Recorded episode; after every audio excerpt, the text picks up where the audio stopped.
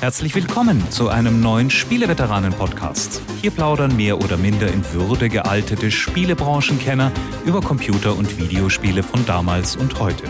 Und nun viel Spaß mit der neuen Folge. Spieleveteranen-Podcast, Episode 206 geht auf Sendung. Ich bin schon ganz gespannt, wer heute der Veteran an meiner Seite sein wird. Ich öffne vorsichtig den Umschlag und stelle fest, es ist Jörg Langer. Ja, kann es sein, dass du äh, Größenwahnsinnstendenzen hast in letzter Zeit? Es sind doch die Spiele Veteranen. Das sind immer wir beiden, Heinrich. Es heißt nicht der Spieleveteran. Also zumindest. Ja, es hätte ja mal ein anderer sein können. Oder, oder vielleicht verwandelst du dich oder nimmst eine andere Persönlichkeit an. So Rollenspiele können wir ja mal ausprobieren. Okay. Das wäre doch mal interessant. Auf jeden Fall auch Hallo an dich, Heinrich Lehnhardt, und äh, Hallo an euch da draußen. Heute gibt's die Zeitreise und natürlich vorher News und Smalltalk. Ja, bei den aktuellen Betrachtungen fangen wir an mit etwas, das wir uns angesehen haben. Also ich zumindest. Bei Jörg weiß man nie so genau, weil wenn hier was am Nachmittag Ortszeit ist, also Pacific Time, dann ist es ja für dich schon an der Zeit, eine warme Milch zu trinken und die Zähne zu putzen. Aber hattest du letzte Woche Sonys State of Play Videostream denn angeguckt? Äh, ja, tatsächlich. Und äh, hatte aber wirklich nur geguckt und wollte keine News drüber schreiben, wie eine Woche vorher bei Blizzard, wo wir dann recht fleißig waren, noch am frühen ähm, Samstagmorgen. Und ich war heilfroh, dass ich das nicht irgendwie angekündigt hatte. Also jetzt weißt du so Live-News oder irgendwas, weil es war. Welche News? Es, es war eine echt müde Veranstaltung, aber das hatten sie ja vorher schon so ein bisschen, ja, es wird, also es geht nochmal mal ein Update der schon bekannten Spiele und so und oh, ach Gott. Wobei es gab einen, dieses, dieses Kena oder China, keine Ahnung, also K-E-N-A, das sah süß aus oder? Das ist das eine, was ich mir positiv rausgeschrieben habe, weil zum Glück bei diesen Sachen mache ich gerne Notizen, weil äh, knapp eine Woche später, was weiß ich denn noch? Ja, ja. Und hier äh, darf ich mich ganz kurz zitieren. Okay, dieses Kena sieht ganz süß aus, aber das übliche Horizon-esque Gameplay Fragezeichen. Ja, fasst es also, ganz gut zusammen, ja. Aufgefallen. Und, und dann hatte ich ja kurz Schnappatmung, weil Final Fantasy VII Remake ein Thema war. Und dann dachte ich schon, wow, kommt jetzt vielleicht die geheime Ankündigung des zweiten Teils des Remakes? Also ich erinnere daran, man weiß ja noch nicht einmal, wie viel Teile es haben wird, das FF7 Remake. Und nein, es war so die PS5-Version mit irgendwie, ja, einer, einer zusätzlichen Mission oder so oder Episode. Yuffie. Ich habe mal aufgeschrieben, neue Yuffie-Episode. ich habe ich hab auch dann einige Tage noch gebraucht, ja. um halbwegs ansatzweise zu verstehen, was wo nun geht. Also ich glaube, die neue Yuffie-Episode ist nur bei der aufgebohrten PS5. PS5, genau, bei dem Inte Integral oder Integrated oder wie auch immer, genau. Und äh, dafür gibt es jetzt die PS4-Basisversion äh, diesen Monat, glaube ich, äh, für PlayStation Plus-Abonnenten. Aber die Version kann man dann nicht upgraden zur PS5-Version mit Yuffie. Es hat mehr Komplexität als die Handlung von manchem Final Fantasy-Spiel. Und äh, ja, kommen wir doch gleich zum Fazit. Was habe ich hier geschrieben? Sehr rücksichtsvoll von Sony angesichts der anhaltenden PS5-Knappheit derart wenig interessante neue Spiele zu zeigen. Das ist ja fast ein Anflug von Sarkasmus. Das, das, ist, das ist ja was ganz Neues. Nee, äh, jetzt überleg mal, die hätten hier, keine Ahnung, äh, God of War 2, hier Gameplay erscheint nächste Woche du kannst nirgends eine PS5 kriegen. Mhm. Was glaubst du, was jetzt hier los wäre? Panik auf den Straßen. Und äh, so kann ich da jetzt ganz ruhig und entspannt sein und boah, ich versäume mir eh nicht viel gerade. Aber ja, also das äh, Nintendo Direct, so der direkte Konsolenvergleich, äh, war doch relativ ergiebiger. Äh, aber schön, mein Gott, es ist ja noch früh im Jahr. Äh, nett, dass es ein Lebenszeichen äh, von, von Sony gab, aber ja, war jetzt nichts dabei, wo, wo man den PS5-Neid jetzt äh, ja. stärker spüren müsste als vorher. Ja, übrigens, also mit den nicht vorhandenen Konsolen, das ist immer noch ein Thema. Also wir, wir stellen mittlerweile mittlerweile haben wir halt eingestellt für einige Zeit einen Werkstudenten gerade ein und da war einer da, der ist also schier ausgeflippt. Äh, den haben wir natürlich auch genommen, als er bei uns eine PS5 gesehen hat, nach dem Motto, wow, ihr habt eine, wow. Und war wirklich, weil darf der ich die anfassen? Der ist PS4-Spiel, darf ich sie anfassen? Ach, die gibt's wirklich. Und ähm, gleichzeitig kam es vor ein paar Tagen äh, die Meldung, dass die Chipknappheit, die unter anderem bei den Grafikkarten, aber wahrscheinlich halt auch bei der Konsolenproduktion auch für die Verzögerung äh, zuständig ist, dass diese Chipknappheit wohl bis ins Jahr 2022 anhalten dürfte. Also pass mal gut auf auf deine äh, Konsole. Nicht, dass da mal, ich weiß ja nicht, wer bei dir so in, in die Wohnung kommt, ähm, nicht, weißt du so, vielleicht so ein Handwerker und der lässt sich dann natural bezahlen sozusagen. Also pass auf das gute Stück auf. Es sind ja noch ganz andere, natürlich weitaus weniger wichtige Branchen betroffen. Ich glaube, so die Automobilkonzerne machen sich auch Sorgen, ja, ja, wie überall Chips ja. heutzutage reinkommen. Ne? Ich meine, die sind natürlich, wer, wer, wer braucht das? Aber äh, klar, äh, Konsolen vor allen Dingen Grafikkarten. Ja, aber es ist so schön. Hat man auch mal ein bisschen das Gefühl einer, was war das, sozialistischen Planwirtschaft und mal so ein bisschen Mangel. Das ist gut für den Charakter. Das, äh, genau. Man, man, geht in den Mediamarkt und die Regale sind leer. Zumindest die PlayStation 5 Regale. Aber digitale Regale, die sind ja in der Regel gut gefüllt. Und jetzt würde ich gerne sagen, aufgrund des Spieleveteranen-Podcasts, aber ich glaube, es ist blanker Zufall, bei GOG ist wieder aufgetaucht das klassische 8-Bit-Spiel Mule. Und das hatten wir vor ein paar Wochen mit Stefan Freundorfer als altes Spiel in einer der Patreon-Episoden. Und da haben wir vielleicht mit so viel äh, Inbrunst und so liebevoll von Danny Bantens Spiel gesprochen, dass man bei GOG gesagt hat, jetzt holt mal den Geldkoffer raus, wir müssen alles nur Denkliche tun, damit die Leute das wieder legal kaufen können. Aber es ist eine schöne Geschichte, oder? Muss ja nicht stimmen. Ja, wobei das ist natürlich die DOS-Version. Und also das ist also nicht das Atari-Original oder die C64-Komponente, aber also es ist nicht so, dass die DOS-Version schöner aussehen würde. Also man, man, hat, man hat das Original-Feeling, glaube ich, auch in dieser GOG-Version. Also äh, Spielwitz ist alles, Grafik ist sprichwörtlich gar nichts. Das könnte man sagen zum Mule. Also es ist wohl wirklich die alte PC-Version, wenn ich mich nicht täusche, durch eine DOS-Box gejagt. Also ja, ja, genau. relativ lieblos. Gut, aber äh, GOG macht ja immer mit DOS-Box eigentlich, also die, die alten Spiele. Und das Gute ist, dass sie dann wenigstens laufen. Also wenn du dir jetzt selbst irgendwie da was aus dem besorgst oder selbst eine alte äh, DOS-Disk äh, oder, oder was auch immer noch rumliegen hast, dann bist du ja oft auch mit den Einstellungen erstmal beschäftigt, damit es sauber läuft. Und das nimmt dir GOG quasi ab. Also das funktioniert eigentlich ganz zuverlässig. Aber wer jetzt äh, Mule im Emulator spielt oder es vielleicht auch schon früher in seinem Diskettenkasten hatte und heute noch vom schlechten Gewissen geplagt wird, der kann auf die Art und Weise jetzt Abbitte leisten. Äh, aber ja, ich, ich glaube, das kostet so 5, 6 Euro sowas in der Richtung. Kann man doch vielleicht auf die nächsten Sale warten, aber dann hat man auch mal eine legale Mew-Lizenz. Das ist ja auch was Schönes. Aber äh, was ich mir vielleicht gedacht hätte, gut, also man, man träumt natürlich immer von so noch Hintergrundsachen und, und, und Geschichten. Äh, aber dass man dann hier vielleicht dir die Wahl geben könnte zwischen, oh, C64-Version emuliert oder die Atari-Version ja, ja. äh, emuliert, das wäre nee, cool. Nee, das ist aber nicht aber, das Konzept äh, von von den, von den GOGs. Also die, die gucken einfach, dass sie die Version, die sie haben, zum Laufen bringen und gucken halt, dass dann Extras noch dabei sind, wenn es welche gab und so. Aber ähm, apropos, was wir uns äh, vorstellen würden, täten, träumen tun dürften. Das wäre in dem Fall äh, ein äh, Internet-Netzwerk-Modus, wo man das auf weite Distanzen über Ozeane hinweg äh, gegeneinander spielen oder miteinander spielen könnte. Aber das ist natürlich auch äh, da nicht drin. Das ist einfach die alte DOS-Version. Aber wer weiß, äh, vielleicht äh, wird ja auch registriert bei den Nachlassverwaltern, die GOG wohl die äh, Lizenz gegeben haben. Vielleicht wird da auch registriert, was nämlich in dieser Spieleveteran-Episode der Julian Elgebrecht erzählt hat, warum und wieso er im Besitz der Original-Source-Code-Disketten ist und dass er die gerne den, den Bandenkindern auch äh, aushändigen würde, wenn die mal auf seine E-Mail-Antworten täten. Also dieses Drama werden wir die nächsten Jahre sicher noch äh, mit Spannung verfolgen.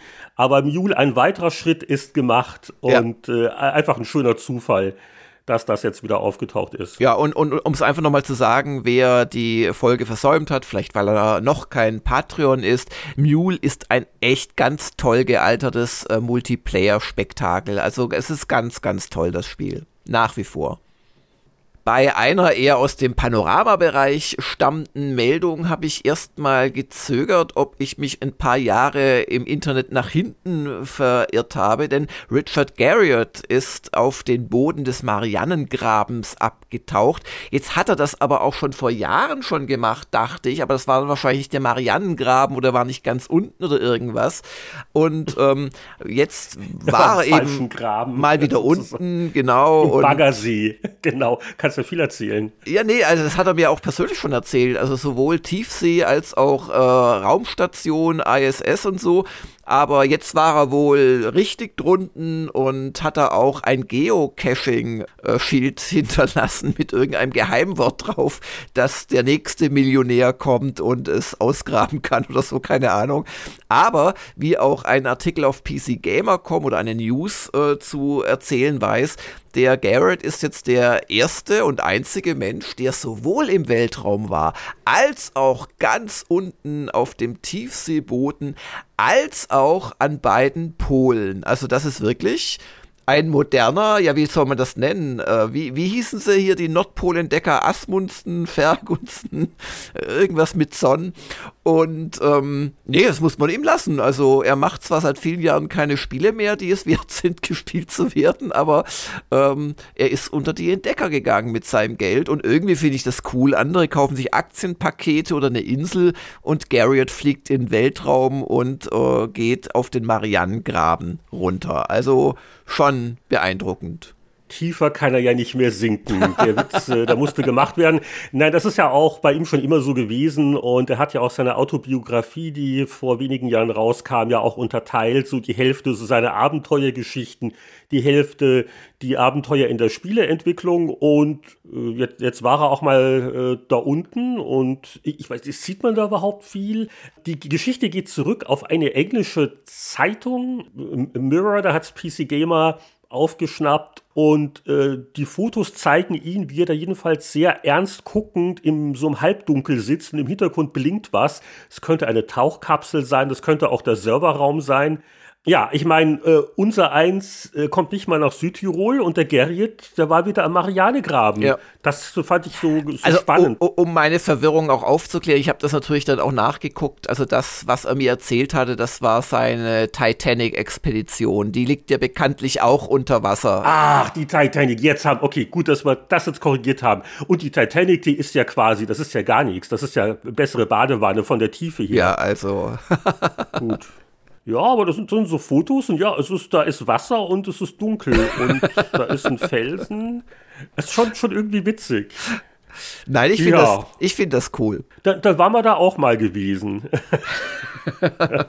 ich ich frage mich, wie die Dia-Abende bei den Gerriets sind, ne? Nach dem Motto, das war unser Hotel und das war unsere Kapsel und Gut, ich habe noch eine Spielebranchenmeldung und zwar gab es ja die etwas traurige Nachricht, wobei ich kenne jetzt niemanden persönlich, der deswegen in Tränen ausgebrochen ist, dass das angekündigte Anthem Next von BioWare nicht stattfinden wird. Nein! Das war ja dieser Destiny-eske Online-Service-Shooter, äh, der lange in Entwicklung war und dann kam er raus und wenige Leute hatten wirklich Spaß daran. Und EA hat jetzt entschieden, der angekündigte Komplett-Reboot findet nicht statt.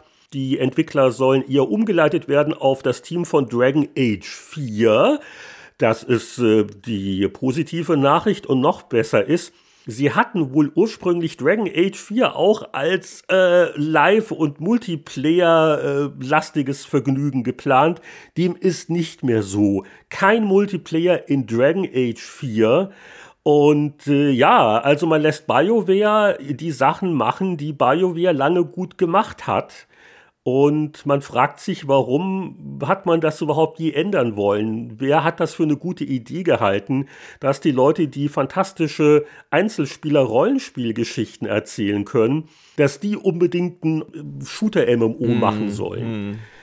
Ich, ich, ich weiß nicht, hast, hast du das je nachvollziehen können? Und jetzt so, je, je nachdem, welcher Manager gerade was anrichten kann, und jetzt wieder die große Erleuchtung, uh. Es ist ja immer wieder Electronic Arts, also was die an, an ruhmreichen also, ja, Studios schon sich einverleibt haben, um dann wirklich was ganz anderes die machen zu lassen, das, das kannst du ja gar nicht mehr aufzählen. Also wenn wir gerade in Garrett hatten und Origin, also ja, aber insoweit ist es gut, wenn da ein Umdenken stattgefunden hat und ich freue mich sehr auf ein Dragon Age 4 ohne MMO, ähm, Rüstungsnachkauf und sonstige Online-Elemente.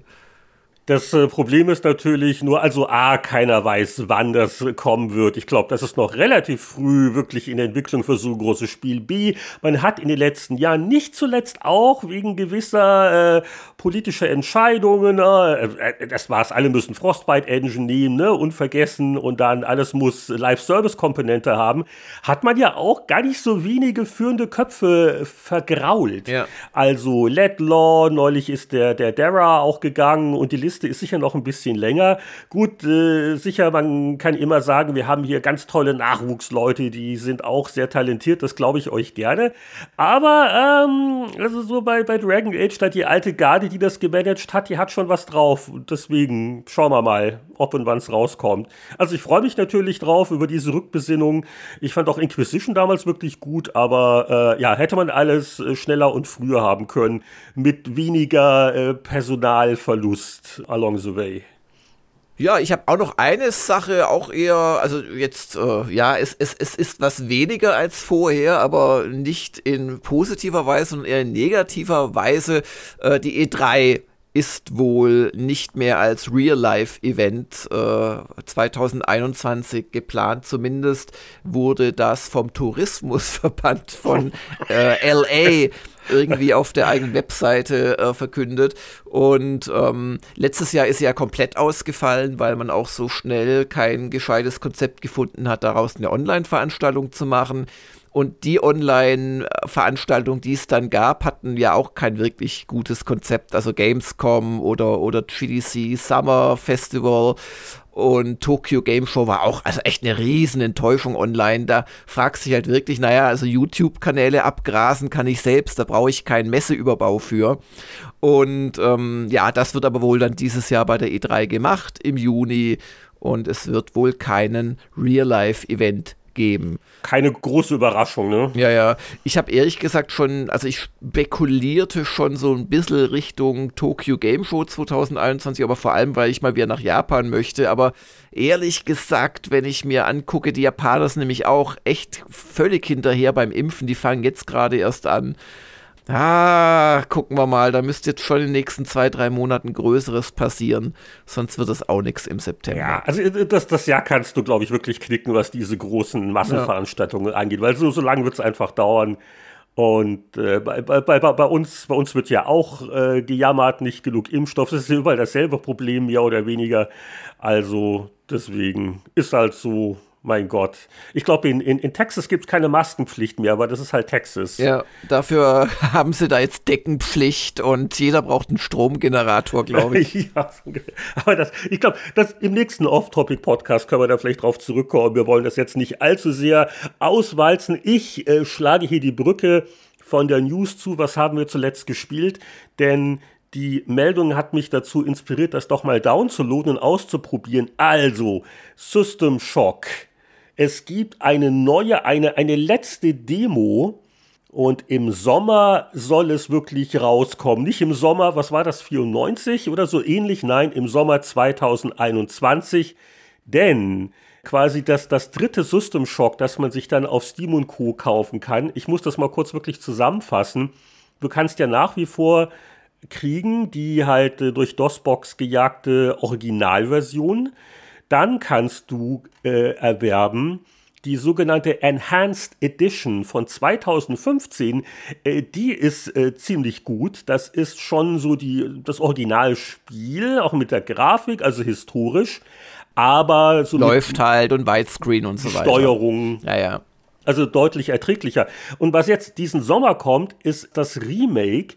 Und äh, da gibt's halt jetzt eine neue Demo, empfehlenswert, kostet nichts, kann man auch ein, zwei Stunden spielen, ist recht großzügig, finde ich.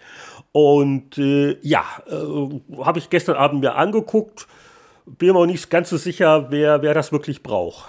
Ja, also es ist dasselbe Spiel, das ich, glaube ich, auch so vor ein, zwei Jahren schon mal ausprobiert habe, auch in der Demo. Die war noch unglaublich hardwarefressend. Also auf einem schnellen Rechner lief sie so stockend, wenn du da alles hochgedreht hast aber ähm, vom Spiel her schien es mir sehr ähnlich zu sein. Und bei der Grafik habe ich damals so ein bisschen gezweifelt, will man das so haben? Also einerseits schon eine neuere Grafik, aber andererseits ist doch noch alles ziemlich grobschlächtig. Wie hat sich's denn jetzt dir dargestellt in der ganz neuen Demo? Nö, das sah jetzt alles okay aus, wobei ich jetzt mich nicht an die vorherige Demo erinnere. Himmel, es ist nicht leicht. Aber äh, nö, das war auch bei mir auf Ultra eingestellt und das flutschte alles ganz gut. Ich denke mal, sie haben das schon optimiert. Ich glaube, das ist auch Unreal Engine und schaut auch nicht schlecht aus. Also so das, das äh, erste Zombie-Teil, das der so entgegengewandt kommt, das hat schon was. Also hübsch.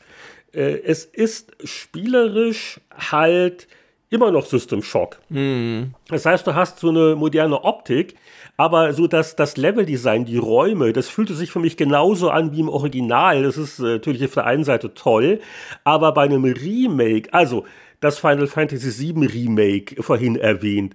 Da waren sie wirklich gründlich. Das ist ja wirklich ein komplett neues Spiel eigentlich, wo sie so die Story halt hm. aufgreifen hm. ja, und die ja, Charaktere, genau. aber geremaked, da geht's nicht. Und das ist hier so ein, ja, so ein Mittelding, ne? Ähm, und ich, ich, ich weiß nicht, also man kann es immer noch spielen und es ist interessant, aber äh, ja, das glaube ich, äh, sollte man wissen, es ist jetzt inhaltlich äh, wirklich der, der Klassiker mit allen Vor- und Nachteilen, weil diese, diese kleinen Räume und das Leveldesign also äh, System Shock Fans, ich denke, für die ist das sicher interessant, das mal im neuen Kleid zu sehen. Aber also ganz ehrlich, also ich äh, warte vielleicht lieber auf das neue, das System Shock 3 oder wie der aktuelle Arbeitstitel ist. Wir wirklich immer doch der, der Wochen Spectre doch, glaube ich, ne, mit seinen getreuen irgendwo im Bunker sitzt. ja, ob da noch jemand sitzt oder sich schon in Rente begeben hat, weiß ich jetzt nicht. Das hörte sich zuletzt nicht so gut an. Also würde ich nicht drauf warten. okay, aber wer, wer, seinen System Shock Fix wirklich braucht, äh, aber es ist, es ist grafisch schon ein deutlicher Unterschied. Äh, das, das Spiel scheint mir aber schon dasselbe zu sein. Die, die unheimliche Stimmung ist, ist immer noch kompetent. Das soll allerdings jetzt auch nicht ganz billig sein. Ich glaube, so umgerechnet um die 40 Euro wollen sie dafür aufrufen. Und das ist so ein bisschen, ja. Das finde ich so ein bisschen viel. Schauen wir mal. Also, im Sommer. Blizzard will ja auch, wollen sie 30 oder 40 Euro für Diablo 2 haben, aber Diablo 2 Resurrected ist halt schon nochmal ein anderes Kaliber vom Aufwand, der da drin steckt und von der Güte, denke ich. Naja, muss jeder für sich entscheiden. Schwer zu sagen, schwer zu sagen. Ja. Auf jeden Fall, das kommt nur auf die Liste für unsere Sommerthemen. System Shock. Ja, können wir gerne auch mal eine SDK machen oder so. Ich finde System Shock klasse. Enhanced ja. oder alt oder geremade. System Shock geht immer.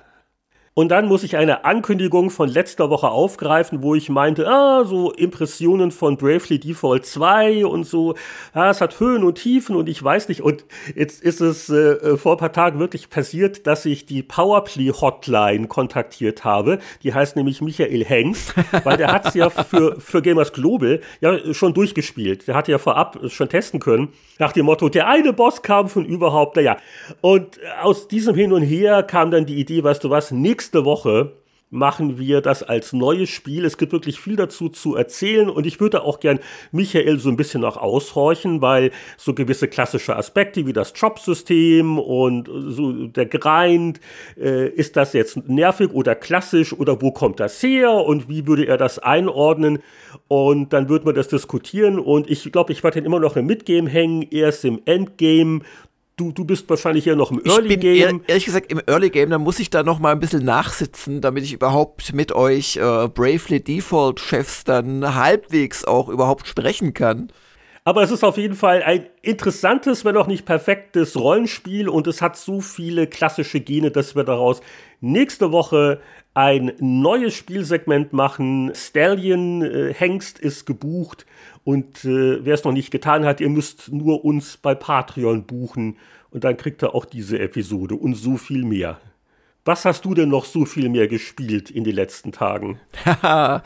ich habe, auch wenn ich mich vielleicht wiederhole, ich habe äh, nochmal, aber jetzt für lange Zeit auch das letzte Mal Dark Souls 2 gespielt in einem Let's Play. Und äh, kennst du das, wenn du selbst ganz stolz auf dich bist und du hast echt, du hast einen Boss nach dem anderen gelegt, gefühlt und dann hast du noch in den letzten Folgen brilliert und neue Gebiete geöffnet, hast einen Sprung gemacht, für den dich sogar die selbsternannten Profis äh, ein wenig bewundern und dann schreiben dir die Leute drunter, naja, du bist jetzt schon ganz am Anfang noch nach den 36 Folgen, Jörg. Ach so, ich, ich, ich wollte jetzt fragen, und wer hat gewonnen? Dark Souls oder Jörg Langer? wer ist der Sieger? Also, es gewinnt immer Jörg Langer, das musst du dir merken, denn solange es Holzpfeile für 10 Seelen das Stück zu kaufen gibt, und die Designer einfach nicht eingeplant haben, dass da jemand kommt und auch, wenn er, wenn er danach äh, sich fühlt, 30 Minuten lang Holzpfeile in einen Boss reinschießt, den er gefahrlos und so einen stärkeren Gegner zumindest, den er gefahrlos von oben erreichen kann äh, dann macht das dieser Spieler. Nein, also ich, ich bin immer ganz stolz auf mich. Was, was viele, die mich da dann immer so ein bisschen von oben runter bekritteln, nicht äh, verstehen, glaube ich, ist, mir macht es einfach Spaß, das auch selbst rauszufinden. Also ich spiele das im Offline-Modus, weil im Online-Modus hast du ja viele, viele so Kommentare am Boden und Hilfen und so. Ich schaffe auch die meisten Bosse ohne ähm, Phantom, einfach weil ich halt dann länger brauche, bis ich sie schaffe und dadurch auflevele. Und das ist meine Spielweise und da macht es mir auch Spaß. Und wenn ich dann, ich habe jetzt gespickt, es gibt wohl 32 Bosse, ich habe wohl jetzt 8 geschafft. Wenn ich also dann rechnerisch tatsächlich erst äh, 25% des Spiels gelöst habe, dann hatte ich doch immerhin trotzdem 36 Folgen lang Spaß. Und ich glaube, die meisten, die das angeguckt haben, auch. Und vielleicht machen wir irgendwann mal dann eine, eine Fortsetzung. Du kannst du dich einfach jetzt aufgeben, das geht doch nicht. Doch, weil ich, das ist, also ich, ich hatte den Leuten ja schon ein ganz anderes Let's Play versprochen, nämlich Battle Brothers, dieses beinharte Rundentaktikspiel. Und da bin ich endlich mal in meinem Element und das wird jetzt mal gemacht. Und dann gucken wir mal, ob es vielleicht irgendwann mit Dark Souls weitergeht, Dark Souls 2. Aber jetzt kommt die Frage zum Tage. Gestellt von unserem User Whoop, nur echt mit Doppel-O. Und die Frage geht speziell an Jörg. Mal gucken, vielleicht mische ich mich noch ein, aber er schreibt jedenfalls, die Retro Gamer scheint ja inzwischen eines der größten verbliebenen Spielemagazine zu sein. Besteht Hoffnung, dass es da irgendwann mal eine Rubrik wie das neue Spiel geben wird. Also gemeint ist wahrscheinlich, dass auch mal aktuelle Titel in eurer Retro Gamer aufgegriffen werden, oder? Also, da hätte ich doch viel zu sehr Angst davor, dass mich dann die Spieleveteranen verklagen, weil das ist ja unsere Rubrik. Richtig, genau. Aber erstmal, also danke für die Blumen. Ja, also relativ gesehen sind wir sicherlich eines der größten Hefte, die es noch gibt im deutschsprachigen Raum. Aber es gibt ja nicht mehr viele. Aber ich muss es mal überlegen, also die britische Retro Gamer, die hat ja ihr Future Classic und dann nehmen sie just so Spiele rein, wo sie halt sagen, naja, das ist so ein bisschen, ja, retromäßig in modern und das könnte dann, aber da ist meine Vermutung eher, dass es so ein bisschen zum Seitenschinden gedacht ist. Haben wir eigentlich nicht vor. Was wir aber immer wieder machen, ist, dass wir quasi, wenn jetzt ein Spiel wie Prince of Persia oder so ähm, am rauskommen ist oder gerade rausgekommen ist, dass wir dann halt passend dazu ein Retro-Special machen zu der Serie oder zu einem Vorgängerspiel und da klingt wir dann vielleicht noch was ein zum Neuen. Das machen wir schon, aber ansonsten haben wir eher selten, also ja, so also wirklich neue Spiele ohne irgendeinen Retro-Aufhänger kann ich mir jetzt wirklich nicht vorstellen. Und ich habe noch ein mahnendes Wort zu dem Thema, weil wer sich erinnert, vor einigen Jahren gab es äh, ein paar Ausgaben von Chip Powerplay. Das war also erst ein Sonderheft und dann noch so die Hoffnung, man könnte was regelmäßigeres daraus machen. Eine Zeitschrift, wo ich also just das äh, auch versucht hatte, diesen Spagat hinzukriegen. Also auch mal ein, in Anführungszeichen, neues Spiel, das vielleicht irgendeine interessante Vergangenheit hat, zu featuren. Und da gab es auch durchaus Tests von Neuerscheinungen. Und ich weiß nicht im Nachhinein gesehen, ob das so ideal war. Also ob, ob das Konzept vielleicht besser funktioniert hätte mit einer Fokussierung auf die Classic-Themen. Äh, du redest von der von der äh, Chip Powerplay. Genau, richtig? genau, ja, ja. Also ich kann da auch ein, ein warnendes Wort sagen. Also wir haben in der vorletzten Retro Gamer muss es gewesen sein und in der aktuellen, die jetzt noch am Kiosk ist, genau so rum, die kommt ja nur alle drei Monate, habe ich auch so einen Next-Gen-Artikel reingemacht. Und der war wirklich mit viel Mühe und auch ein bisschen heißer Nadel gestrickt, weil halt äh, uns ganz spät erst diese Konsolen erreicht haben vor Redschluss. Und da haben wir dann jetzt nicht viele, aber dafür besonders äh, beleidigt böse äh, Feedbacks zu bekommen nach dem Motto, was äh, erlaubt ihr euch eigentlich in einer Retro-Zeitschrift auf dumme, uninteressante, brandneue Konsolen hinzuweisen? Das hat mich insoweit ein bisschen überrascht, weil ich mir denke, naja, also wenn ich, wenn ich die Konsolen-Vergangenheit äh, interessant finde, will ich doch vielleicht auch ein bisschen wissen, was die Zukunft oder die, die aktuelle Situation macht, aber man sollte ja, da nicht unterschätzen, dass Leute halt ein Retro-Heft dann wirklich kaufen, um Retro zu bekommen und dann durchaus alle allergisch reagieren können. Ich glaube, das kommt daher, dass die Leute, vielleicht sind sie auch daran interessiert, aber die werden halt in allen anderen Kanälen erschlagen, ne? Und da denkt man sich vielleicht, okay, hier, ich gönne mir die Retro-Gamer und da ist also jede Seite mir kostbar. Und, und dann fangen die auch noch damit an. Ja, ja, ja genau. genau. Und, und mein Gott, also äh, hin zum Kunstschreiben über die neuen Dinger, da brauche ich nicht auch noch die Retro-Gamer. Ich nehme mal an, dass das vielleicht da so der psychologische Hintergrund ist gemutmaßt. Ja, gut möglich, ja. Aber Jörg, äh, äh, sag mal hier, deutscher äh, Pressemarkt, ein, einer unserer Altveteranen hat mir da ein Foto geschickt. Ich dachte erst, das ist Photoshop, das ist ein Witz, aber das gibt's wohl wirklich, weil auch hier die Süddeutsche Zeitung jetzt drüber geschrieben hat. Du hast ja eine, eine Marktlücke leider nicht als erster wahrgenommen. Ich meine, über diese Spielehefte schön und gut, aber äh, Peaks, das Magazin zum Impfen. Das äh, wäre ja, natürlich jetzt der Auflagenrenner, oder? Ich, ich habe ja die Mail von Boris auch gekriegt und ich habe spontan gedacht, also so fühle ich mich schon lange wie ein Redakteur von Peaks. also wohlgemerkt nicht Twin Peaks oder so, also Paula, Ida, Emil Konrad Siegfried, auch die alte Schreibweise mit E, äh, die ich auch äh, vorziehen würde, äh, ist einfach ästhetisch ansprechender und kommt ja Aussprache. Ich meine, ich meine, das schreibt man jetzt ohne E, ne? Also Pix. Aber so wird es ja nicht ausgesprochen. Echt? Ja? Nein, im glaub, Ernst? Den Duden. Echt? Oh Gott, der Duden ist auch nicht mehr, was er mal war. ja, das, das heißt jetzt Pixen. Ohne E. Okay. Mit der Kanüle mit einem spitzen Stock Pixen. Okay, also ich erkläre hiermit Gamers Global und wenn du mitmachst, auch die Spieleveteranen zum pixenfreien Gebiet. Also ich werde immer noch Pixen sagen. Das, das kann man doch nicht Pixen nennen. Was ist denn das? Aber wir kommen vom Thema ab. Erzähl mir mehr über deine Recherchen zu diesem äh, neuen äh, ja, Genre, muss man ja schon fast sagen, im Zeitschriftenmarkt. Nee, nee, also ich, ich werde den Artikel aus der Süddeutschen gerne verlinken. Der ist ja amüsant auch geschrieben. Hat auch ein Heinrich Heine Zitat, äh, für den waren Zeitschriften die Pissecken der Literatur. Das trifft uns jetzt überhaupt nicht hart, aber was weiß der Heine schon. was hätte der erst über Online-Magazine gesagt? ja, genau. genau das. Aber es, das gibt's wohl wirklich. Ich meine, nächste Retro-Gamer, vielleicht mit so einem Innenteil auf grünem Papier, so jetzt aktuell. 16-seitiges so Impf-Special, genau. Der, der Retro-Piekser. aber mit Spritzen von vor 20 Jahren oder so. Ach ja, ah, was es damals, nicht alles gibt. 64er, der Arndt Wengler hat doch immer die ganzen Nadeldrucker getestet. Kann man das nicht irgendwie als Ansatz wählen, um, ich meine ja nur. Ja, damit könnte man vielleicht auch die Impfgeschwindigkeit beschleunigen, wenn man die alten Nadeldrucker noch mal rausholt. Epson F, wie ist der, der, der FX80 war das doch, das war doch unser Start. Okay, äh, äh willst du noch eine Frage vorlesen? Ähm, ja, also die, genau, eine, eine zweite Frage machen wir noch. Dann nehmen wir doch noch von Schnipper, also nach Whoop Schnipper, die Namen werden immer interessanter.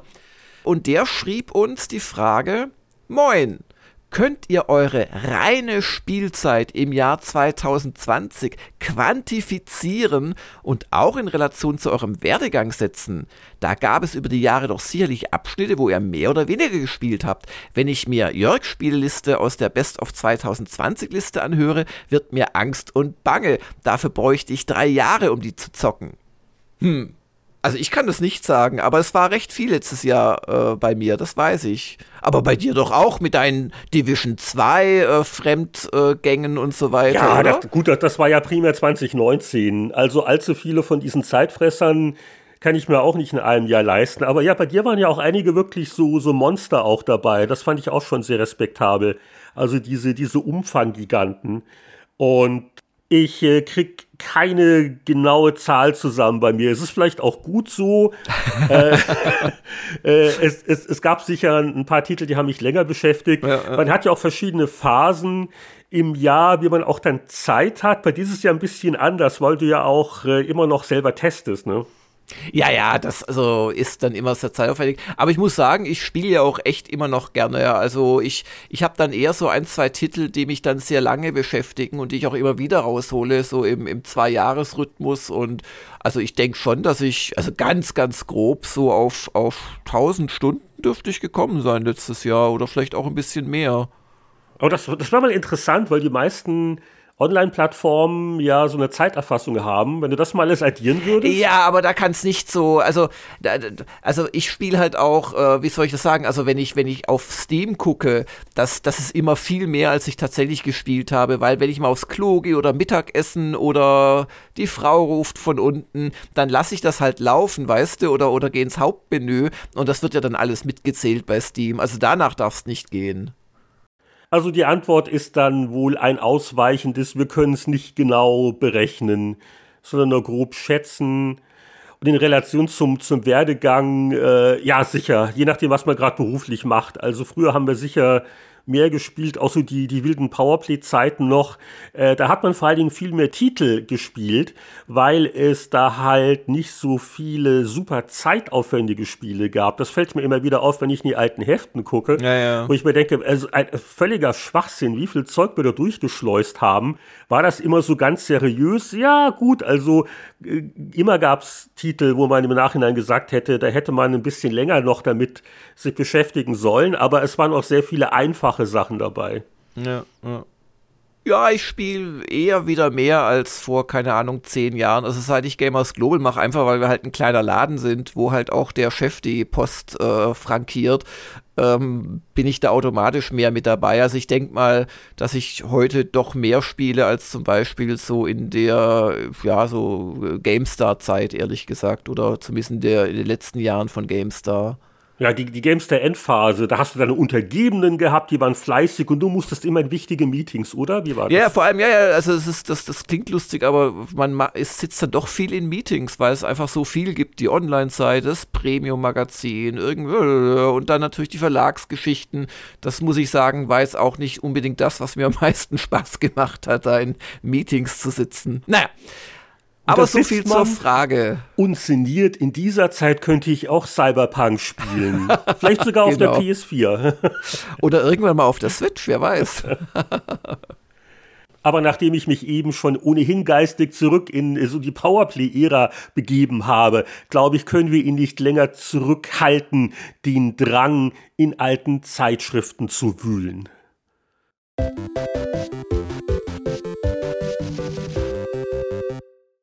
Irgendwas klappt hier heute nicht mit der Zeitmaschine. Eigentlich dachte ich, ich sei schon ins Jahr 2011 zurückgereist, aber da geht's auch um Dragon Age.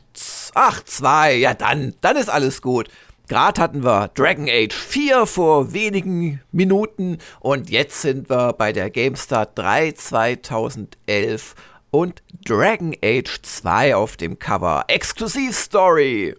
Ist es nicht schön, bei unseren lehrreichen Exkursionen in die Vergangenheit aus der Geschichte lernen, heißt, äh, was für, für die Zukunft was richtig zu machen oder so ähnlich? Naja, ob das im Fall von äh, Dragon Age Spielen immer der Fall ist, das wird sich noch herausstellen. Bei Dragon Age 2 gab es jedenfalls so gewisse Sorgen im Vorfeld. Das sollte ja konsolenfreundlicher sein und war ja auch dann ein kürzeres Spiel. Ja. Und da geht die GameStar in diesem äh, Exklusivreport darauf ein und hier auch die dramatische Textzeile auf dem Titel verrät Dragon Age 2 die Tradition des klassischen PC-Rollenspiels? Fragezeichen. Bekanntlich ein Straftatsbestand in jeder westlichen Zivilisation, ja. wenn man das klassische PC-Rollenspiel verrät. Aber natürlich, das waren die Sorgen der Spieler damals und sie waren ja auch nicht wirklich ungerechtfertigt, muss man im Nachhinein sagen. Ja, auch hier sagen wir mal, wir warten vielleicht dann auf den Test, wenn er kommt. Auf jeden Fall, hier ist es noch die Preview. Und äh, ich darf mal hier nur kurz rauszitieren, was damals so die Befindlichkeitslage war. Die Fans haben Angst. BioWare baut seine Rollenspielserie gewaltig um daran seien, so glauben viele Spieler, die Konsolen schuld. Und äh, ja, äh, Dragon Age war ja ursprünglich auch ein reines PC-Spiel, also auch Origins. Erst als da äh, relativ kurz vor Schluss Electronic Arts als Publisher dann überhaupt an Bord war, da wurde dann Druck gemacht, auch Videospiel-Version zu machen. Und hier war es noch eine Preview, das Fazit da müsste schon sehr viel schief gehen, wenn uns hier nicht der erste Rollenspiel-Hit des Jahres erwartet. Also die Auflösung folgt dann in einer späteren Zeitreise, wenn der Test dran ist. Dann hat mich schwer beeindruckt auf dem Cover der GameStar die Zeile Dead Space 2 nach USK-Drama. Wir haben den Test. Und dann habe ich ganz verschüchtert auf Gamers Global nachgeschaut. Oh, die hatten im Februar den Test, oh, waren die mutig und habe entdecken können, dass wir den schon Ende Januar hatten. Aber das war natürlich wieder die Segnung des Online-Magazins. Und jedenfalls kann ich natürlich verstehen, warum das bei einem Heft was anderes ist, weil da hat man halt einen festen Schluss und der war wahrscheinlich dann auch Ende Januar oder, oder so für die äh, Februar 3 2011 Ausgabe. Und ähm, da ist man natürlich dann auf glühenden Kohlen holen, wenn da erst die USK sogar die Freigabe erteilt, aber wie wir hier im Heft dann später lesen werden, äh, das nicht jedem deutschen Bundesland dann äh, auch so gepasst hat. Ach so, das hatte ich gar nicht mehr so im Kopf gehabt. Das heißt, das Bundesland Bayern ja. wollte eine erneute Prüfung haben ja. und wollte es dann doch indiziert haben, aber was dann aber nicht der Fall war, richtig? Ja. Dazu muss man aber auch wissen, dass wirklich viele Indizierungen damals äh, letzten Endes äh, von, von ein oder zwei Personen aus Bayern tatsächlich initiiert wurden.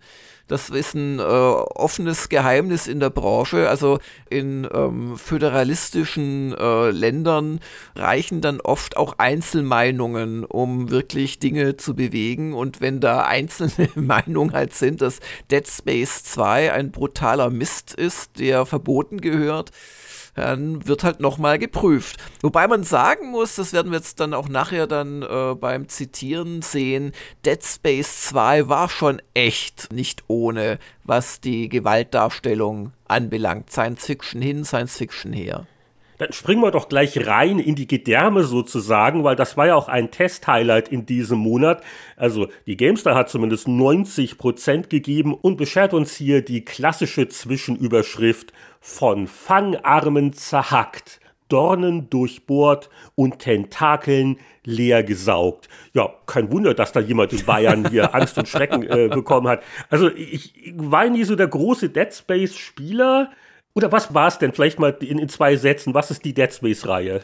Also die Dead Space-Reihe, zumindest die ersten beiden Teile, danach möchte ich meine Hand auch nicht mehr unters äh, Messer legen, war eine, ja, Science-Fiction- Horrorreihe, wo man in Third-Person-Perspective durch eine Raumstation äh, gelaufen ist, wo halt oft das Licht äh, geflackert oder ganz weggeblieben System ist. System Shock, Resident Evil Vibes. System Shock durchaus, aber halt mehr im Vergleich zu System Shock noch auf äh, Action und Horror und weniger auf Rollenspiel äh, getrimmt. Und durch ein paar Geschichten, die damals noch recht neu waren, also unter anderem hat man seine Lebensenergie direkt an der Figur hinten ablesen können, durch so Lichter am Rücken quasi, war es doch auch sehr, ja, immersiv. Und ja, es, es, es gab dann noch das Schnetzelsystem. Also man hat wirklich die. Ach, das weiß ich nicht. Ja, ja, ja genau. Ja. Die Gegner wirklich so, also fachmännisch in, in Einzel durch die Nahrungsmittelindustrie weiterverwertbare ähm, Körperteile zerteilt. Ich, ich glaube, wenn du heute eine Metzger-Ausbildung machst in Deutschland, gehört das doch auch so zu der Berufsschule kommt das dran, ne? Ja, wahrscheinlich.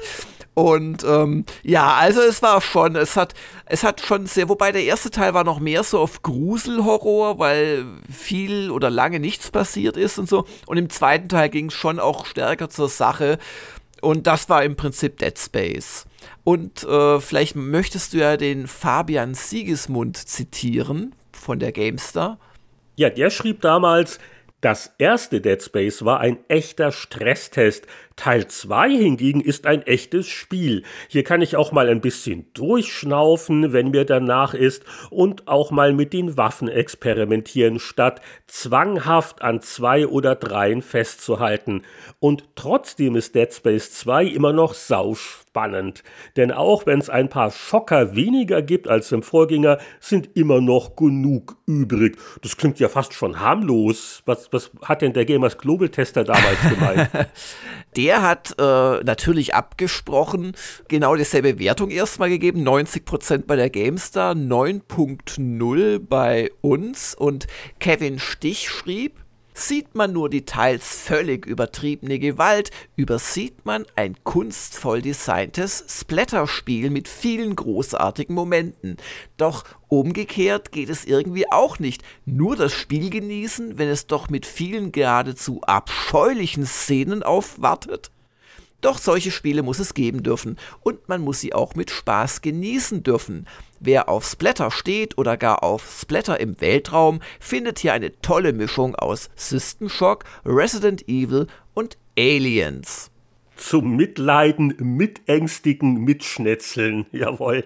Also, da fällt mir jetzt aber wieder ein, äh, warum ich nie so das richtig gespielt habe. Weil es gab auch mal eine Stunde der Kritiker, kann das sein? Ja, gab's bestimmt. Das war ja ein großer Titel, ja. Also, ich, ich bin nicht so der, der Splatter-Gore-Fan. Also, äh, wenn es zum Selbstzweck und zu eklig wird und überall fliegen Organe rum, äh, brauche ich nicht unbedingt. Und deswegen, glaube ich, habe ich das nie äh, privat naja. groß weitergespielt. Ja, aber die Stimmung war schon super. Vor allem im ersten Teil, den fand ich eigentlich fast stimmungsvoller weil, also angefangen von diesem Twinkle Twinkle Little Star im Hauptmenü, das hatte so eine Alien-Stimmung, weißt du, so, da ist was ganz Böses auf diesem Raumschiff. Und ja, aber Dead Space 2 war, da hat der, der Kollege von der GameStar, der, der Fabian Siegesmund, ganz, ganz sicher recht, war das bessere Spiel. Und es gab dann sogar noch auf der Wii auch noch einen Teil und da durfte man dann endlich auch, äh, weißt du, mit äh, Wii-Mode so im Raum schnetzeln. Das war dann eigentlich Wii. die Krönung. Das, das, war ja voll die Zielgruppe. die, war auf der Wii zu Hause. Okay. Ja, da war dann die Grafik so pixelig, dass vom Horror vielleicht nicht mehr so viel überblieb, aber. Aber, aber das war doch mal eine Serie, die könnte man rebooten. Das würde doch immer noch gehen, oder? Mit den häufigen Grafikmöglichkeiten. Du, ich habe jetzt kürzlich, wir sind ja nicht im Off-Topic-Podcast, aber trotzdem, ich habe mir kürzlich tatsächlich noch mal ein paar Alien-Filme angeschaut und ähm, ja, also selbst die neueren, die ja auch von mir durchaus kritisch gesehen werden, also die Stimmung, die diese Sachen entfalten, also auch noch Prometheus und auch der, der neueste da, dieser Alien Covenant ist schon teilweise richtig stark, wobei ja Covenant im Prinzip nur am Anfang auf einem Raumschiff spielt. Aber dieses so im Weltall auf einer Station oder auf einem Raumschiff und man kann nicht weg und klaustrophobisch und irgendein Fies hinter mir her. Und das hat halt auch Dead Space äh, mit seinen, ja, letzten Endes Zombies sehr gut geschafft und Albtraumkreaturen. Der Albtraum hat kein Ende, aber beim nächsten Testthema, da fällt mir überhaupt nichts dazu ein. Nie gehört, nie gespielt. Gab's das wirklich? Black Mirror 3, ein Grusel-Adventure, 85% in GameStar. Was ist denn da für ein Klassiker an mir vorbeigegangen? Ja, das war schon, also die Black Mirror-Serie, die kann man schon kennen, Heinrich. Hm. Also hm, da. Okay, da hast du wahrscheinlich so ein bisschen, ähm, ja, wie soll ich sagen, den, den Adventures abgeschworen, oder? Ich habe äh, nicht so wahnsinnig viele gespielt in den letzten Jahrzehnten. Ich habe eher mal wieder alte Lucas-Klassiker rausgeholt. Aber ja, mit der, mit der modernen und also vor zehn Jahren, das ist ja für mich top aktuell quasi, mit der okay. modernen Adventure-Szene bin ich nicht ganz so vertraut, das stimmt.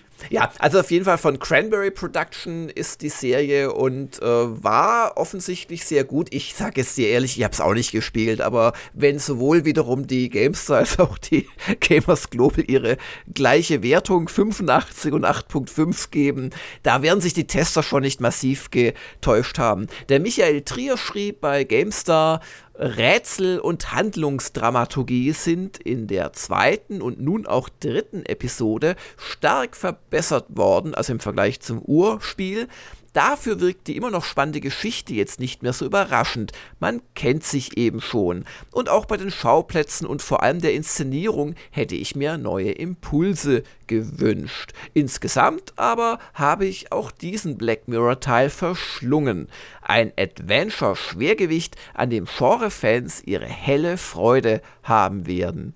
Ja, und bei uns war der Philipp Spielker auch sehr angetan hätte sogar einen neuen gezückt, schrieb er, aber das Spiel ist in eine Falle gelaufen, die er mit einem Zitat von Stephen King begründet, weil Stephen King schrieb wohl einmal, ein künstlerisches Werk des Horrors ist fast immer eine Enttäuschung. Also, wie gesagt, ich zitiere jetzt Stephen, Stephen King und nicht den Philipp Spilker. Man macht den Leuten lange Zeit mit dem Unbekannten Angst, aber früher oder später muss man wie beim Pokern die Karten aufdecken. Man muss die Tür aufmachen und dem Publikum zeigen, was dahinter ist. So Stephen King. Und der. Äh, wer, wer, alles bei euch mal äh, Spieletests und Meinungskästen geschrieben hat. ist Gell, das ist der Hammer, ja. Und also der war gar nicht teuer. Und der, der Philipp Spielker hat halt das Zitat gebracht und damit begründet, dass halt dieses Dilemma sich auch bei Black Mirror 3 als Schwäche erweist. Denn das letzte Kapitel im Finale, da, so schreibt er, macht es die Tür auf, sehr weit sogar, und plötzlich wünscht man sich, sie wäre lieber zugeblieben, denn was anfangs noch eine tolle Mystery-Geschichte ist, mutiert zum Ende hin zur plumpen Hokuspokus allerlei Geschichte. Das Einzige, was mir zu Black Mirror einfällt, ist die Fernsehserie von Charlie Brooker. die hat nun wirklich gar nichts damit zu die tun. Die hat überhaupt nichts damit zu tun. Okay. Aber das waren jetzt fast schon die Wertungshighlights. Wobei mal gucken, was habe ich hier noch gefunden in der, ja, nicht so berühmt, in der GameStar Tron Evolution 64 Prozent. Das war mal wieder ein Versuch, eine Fortsetzung des klassischen Films äh, spielerisch hinzukriegen. Äh, Petra Schmitz, Zitat, das Spiel zum Film Tron Legacy ist in seinen besten Momenten ein launiges Hüpfspektakel, in seinen schlechtesten in etwa so spannend wie ein Antivirenprogramm. Die Story ist so löchrig wie eine Festplatte, die seit Jahren nicht mehr defragmentiert wurde. Also habe ich wohl nicht so viel versäumt und äh, ja, also zu, ach, Tron, damals der Originalfilm und da gab es auf Intellivision gleich zwei Begleitspiele dazu. Das war noch Grafik, kann das neumodische Zeug gar nicht mithalten. Aber das heben wir uns auf, wenn wir irgendwann unseren, was haben wir gesagt, vor, vor 40 Jahren irgendwann mal anfangen und dann die frühen 80er besuchen. Ja. Kann nicht mehr lang dauern. Aber hier ist auch noch was Interessantes in der GameStar. Super Meat Boy, 80%. Wir erinnern uns an dieses wirklich schwere, schwere Spiel. Ja, dass das schon zehn Jahre her Und ist. Und das ist ja, genau, jetzt schon wieder eine, eine Dekade her, jawohl eine dieser ganz klangvollen Indie-Namen. Ich glaube, ich hatte das mal fünf Minuten versucht zu spielen. Ich war nicht hart genug, weil das war ein brutalo schweres Jump und Run, richtig? Ja, ja, und das hat ja fast eigentlich diese ja 2D, also meistens 2D Jump'n'Runs mit bockschwerem äh, Leveldesign äh, fast schon geboren oder zumindest in der in der Moderne wiedergeboren. Eine Renaissance. Genau. Genau. Und ähm, ja, da schrieb der Daniel Matschewski, Selten habe ich beim Spielen so geflucht, aber selten waren meine Jubelrufe auch so laut. Ja, Super Meat Boy ist bockschwer und ja, ich habe mich oft gefragt, wer diese Mission überhaupt schaffen soll. Aber meine Güte, wie motivierend diese Hüpferei ist. Wie viel Spaß es macht, wieder und wieder zu scheitern, es nochmal zu probieren und schließlich Erfolg zu haben. Das clevere Rätseldesign packt von Anfang an und der coole Retro-Stil versprüht so viel Charme, dass es für drei Spiele reichen würde. Frustresistente Genre-Fans kommen um dieses Kleinod nicht herum. Ja, der Spaß am Scheitern, der erschließt sich mir mit den Jahren nicht mehr ganz so sehr, aber äh, wer äh, glücklich damit wird, der, der soll es tun. Äh, aber Super Meat Boy, ja. Ja, ja, ja. Ja, um die GameStar abzuschließen, vielleicht noch die Erwähnung von einem Special, der Heldenboom vor zehn Jahren ab Seite 74. Da geht's um den Erfolg von Defense of the Ancients, äh, Dota, ist ja als Dota 2 immer noch sehr angesagt heutzutage. Da gab es auch so Test-Updates zu League of Legends und Heroes of Neuroth. Und es gab ja auch noch Demigod von äh, Gas-Powered Games, äh, auch ziemlich in Vergessenheit geraten. Und äh, ja, das war damals das heiße neue Genre, das äh, MOBA. Und äh, immer wieder lustig, die Hardware-Trends, die wurden vorhergesagt für das Jahr 2011 eine eigene Kategorie waren damals noch Shutterbrillen für das Spielerlebnis in 3D, aber dieser Trend hat sich nicht wirklich äh, verfestigt. Ja, interessant ist, dass diese Art von 3D-Darstellung damals auch wirklich innen war und da kam just mit Killzone 3 von der PlayStation auf der PlayStation 3 kam ein Spiel, das einen 3D-Modus hatte. Und ich kann mich noch erinnern, dass uns damals Sony extra, weil Sony ist ja ein Riesenkonzern und hat ja auch seine äh, Unterhaltungselektronik-Sparte, dass uns da extra ein sündteures, riesengroßes TV-Gerät in die Gamers Global Redaktion geschickt wurde, damit wir Killzone 3 auch wirklich in 3D erleben können. Und ähm, das war schon beeindruckend, ja, aber ja, man hat ja dann, dann gab es ja auch dann die, die 3D-Fernseher, die man bezahlen konnte, eine Weile lang. Ich, wir haben zu Hause noch einen stehen.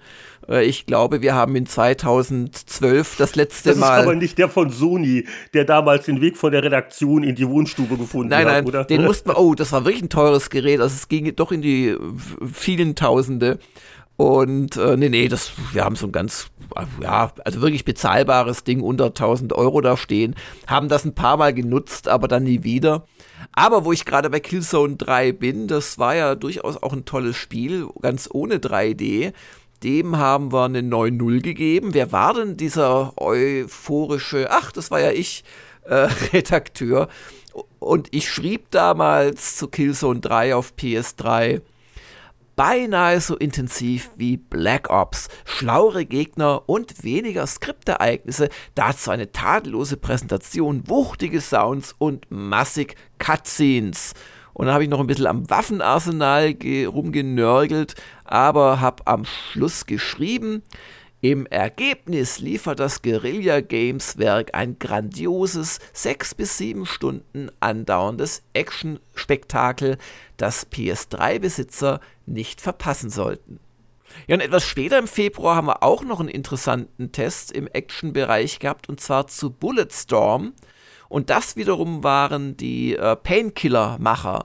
Und da hat doch der Harald Frenkel wieder in typischer Weise sehr schön drüber geschrieben. Magst du denn so ein bisschen zitieren, soll ich's machen?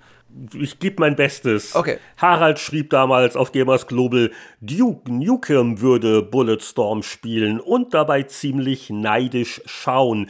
Gandhi würde Bulletstorm eher nicht spielen. Kurzum, der neue Ego-Shooter der Painkiller-Macher ist in seiner krassen Form einzigartig, auch weil er sich vom aktuellen Militärshooter allerlei Gedöns abhebt. Allerdings empfehle ich Volljährigen ausnahmsweise die Importversion, weil die Splatter-Effekte in diesem speziellen Fall schlichtweg zum Konzept gehören. Da wurde anscheinend äh, in der bayerischen Version was geschnitten oder gedämpft. Ja, oder in der deutschen.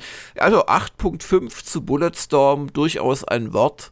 Ja, das war halt auch so ein Ding, da hast mit so einer, so einer, ja, futuristischen Peitsche um dich gehauen und ja, da gab's auch durchaus, also da blieb nicht jedes Körperteil immer auf seinem Körper sitzen sozusagen, ja. Zum Abschluss des Jahres 2011 möchte ich doch hier nochmal äh, zur GameStar greifen. Ganz am Ende beim Mini-Fotoroman wird aufgegriffen, dass die Gunnar Lott-Ära endete und zwar äh, mit dem Kalenderjahr 2010, denn da hat der Gunnar den Verlag verlassen und äh, da gibt es hier also so eine juxige kleine Fotostrecke und in einem Bild äh, heißt es, hier irgendwo muss die Geheimtür sein, die zu Jörg Langers Goldschatz führt. und das würde mich jetzt schon interessieren. Besteht der Goldschatz wirklich aus Gold oder aus alten Rundenstrategiespielen, die Sid Meier signiert hat? Oder? oder aus Leichen im alten ähm, Parkdeckkeller? ich weiß es nicht. Äh, nein, ich weiß nichts von einem Goldschatz, zumal die ja zum Schluss in einem Gebäude waren, das ich gar nicht mehr live erlebt habe habe, ähm, also zum Schluss meine ich jetzt bei 1.4 nach, bei Webedia sind sie eh umgezogen.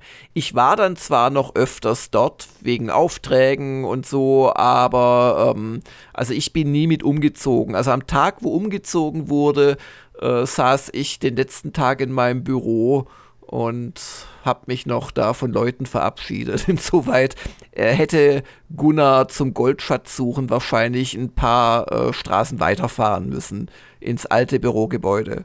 Das ist jetzt natürlich ein Plot-Twist, ne? Wir haben die ganze Zeit im falschen Gebäude gesucht. Ich genau. weiß nicht, genau. ob man da Gunnar noch mal kontaktieren sollte. Ich, dass er jetzt mit dem Hämmerchen anrückt und ja, auf jeden Fall schöner, schöner Comic. Ja, stimmt, das ist ja auch schon wieder elf Jahre her, dass Gunnar den Spielejournalismus zumindest in Magazinform hinter sich gelassen hat. So, wir drücken bei der Zeitmaschine nochmal aufs Gaspedal, denn wir wollen ja weiter in die Vergangenheit reisen, in das Jahr 2001. Was war denn damals bei der GameStar 3 auf dem Titel und woran erinnert sich der damalige Chefredakteur noch? Der damalige Chefredakteur äh, sieht ein wunderschönes Titelbild dem aber ein jetzt nicht so super spannendes Heft folgt. Ich glaube, das können wir heute so ein bisschen kurz machen. Und gerade habe ich auch noch so eine Synapsen-Querverdrahtungsschaltung, äh, als ich bei dem dritten Titeltext CDs brennen unweigerlich an Chrome brennt denken musste oder Burning Chrome, was eine Kurzgeschichte war von William Gibson. Egal, äh, vergiss das, es ist einfach, was am späten Abend bei mir so Gedanken bewirken können. Das große, schöne Titelthema ist Empire Earth mit Exklusivvideo und ich finde eine wirklich schönen Rittergrafik, wo dann unten noch ein äh, kleiner Erster Weltkriegssoldat so ein bisschen zu sehen ist. Und das soll halt rüberbringen. Und oben ist noch ein moderner Kampfchat äh, im Himmel. Das soll halt rüberbringen, um was es bei Empire Earth ging. Es war im Prinzip eine Art Age of Empires, das aber vom zeitlichen Scope her eher ein Civilization war. Civilization geht ja auch von ganz, ganz früh, so kleiner Stamm in der Urzeit, bis hin in die äh, Postmoderne. Und genauso war im Prinzip auch Empire Earth, aber eben als Echtzeitstrategiespiel. Und bevor man jetzt äh, zu laut ruft, äh, das ist doch alles nur bei Age of Empires geklaut, könnte man noch anfügen, ja, Empire Earth stammt auch von einer Firma, die der Rick Goodman gegründet hat. Und das war einer der Mitgründer von Ensemble Studios, der dann allerdings nach dem ersten Add-on oder dem zweiten zu Age of Empires das Studio verlassen hat und eben Stainless Steel Studios gegründet hat. Und die haben dann Empire Earth gemacht mit damals gewaltiger 3D-Grafik, die sogar zoomte. Uh. Also, das war jetzt natürlich sehr schön und sachlich zusammengefasst.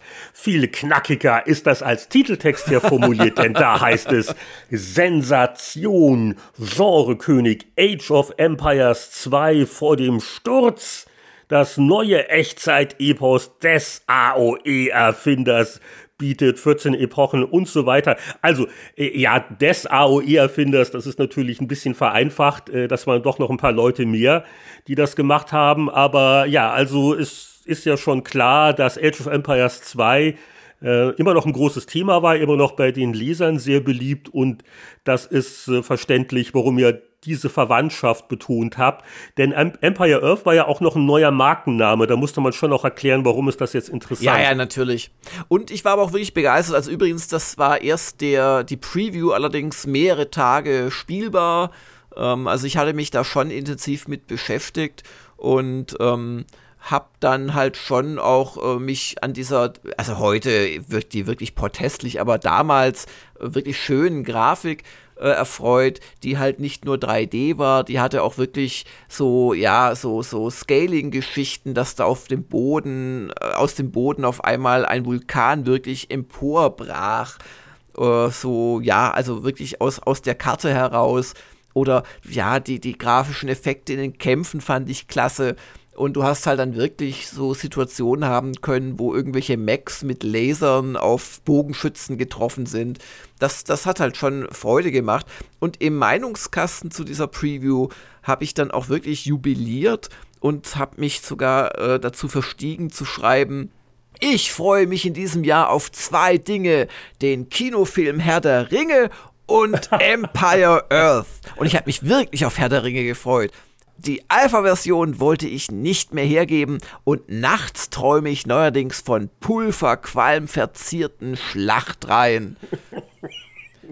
Ob das ja. dann im Test auch äh, derart äh, begeisternd war und Age of Empires 2 vom Thron stoßen konnte, das werden wir dann vermutlich in einigen Zeitreise-Ausgaben erfahren erst.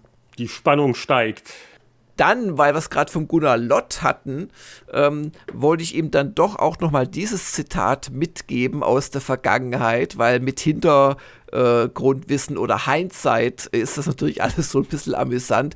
Es gab nochmal eine große Black and White Preview bei uns, die quasi fertige Version wurde angetestet und Gunnar Lott schrieb, Etwaige Zweifel sind seit meinem letzten Probespielen fast wie weggeblasen. Alles deutet auf ein wirklich grandioses Spiel hin. Naja, auch da werden wir bald die Auflösung bekommen. ja, wobei, also Black and White war jetzt auch nicht so schlimm, wie es aus heutiger Sicht. Also ich weiß nicht, für seine Zeit.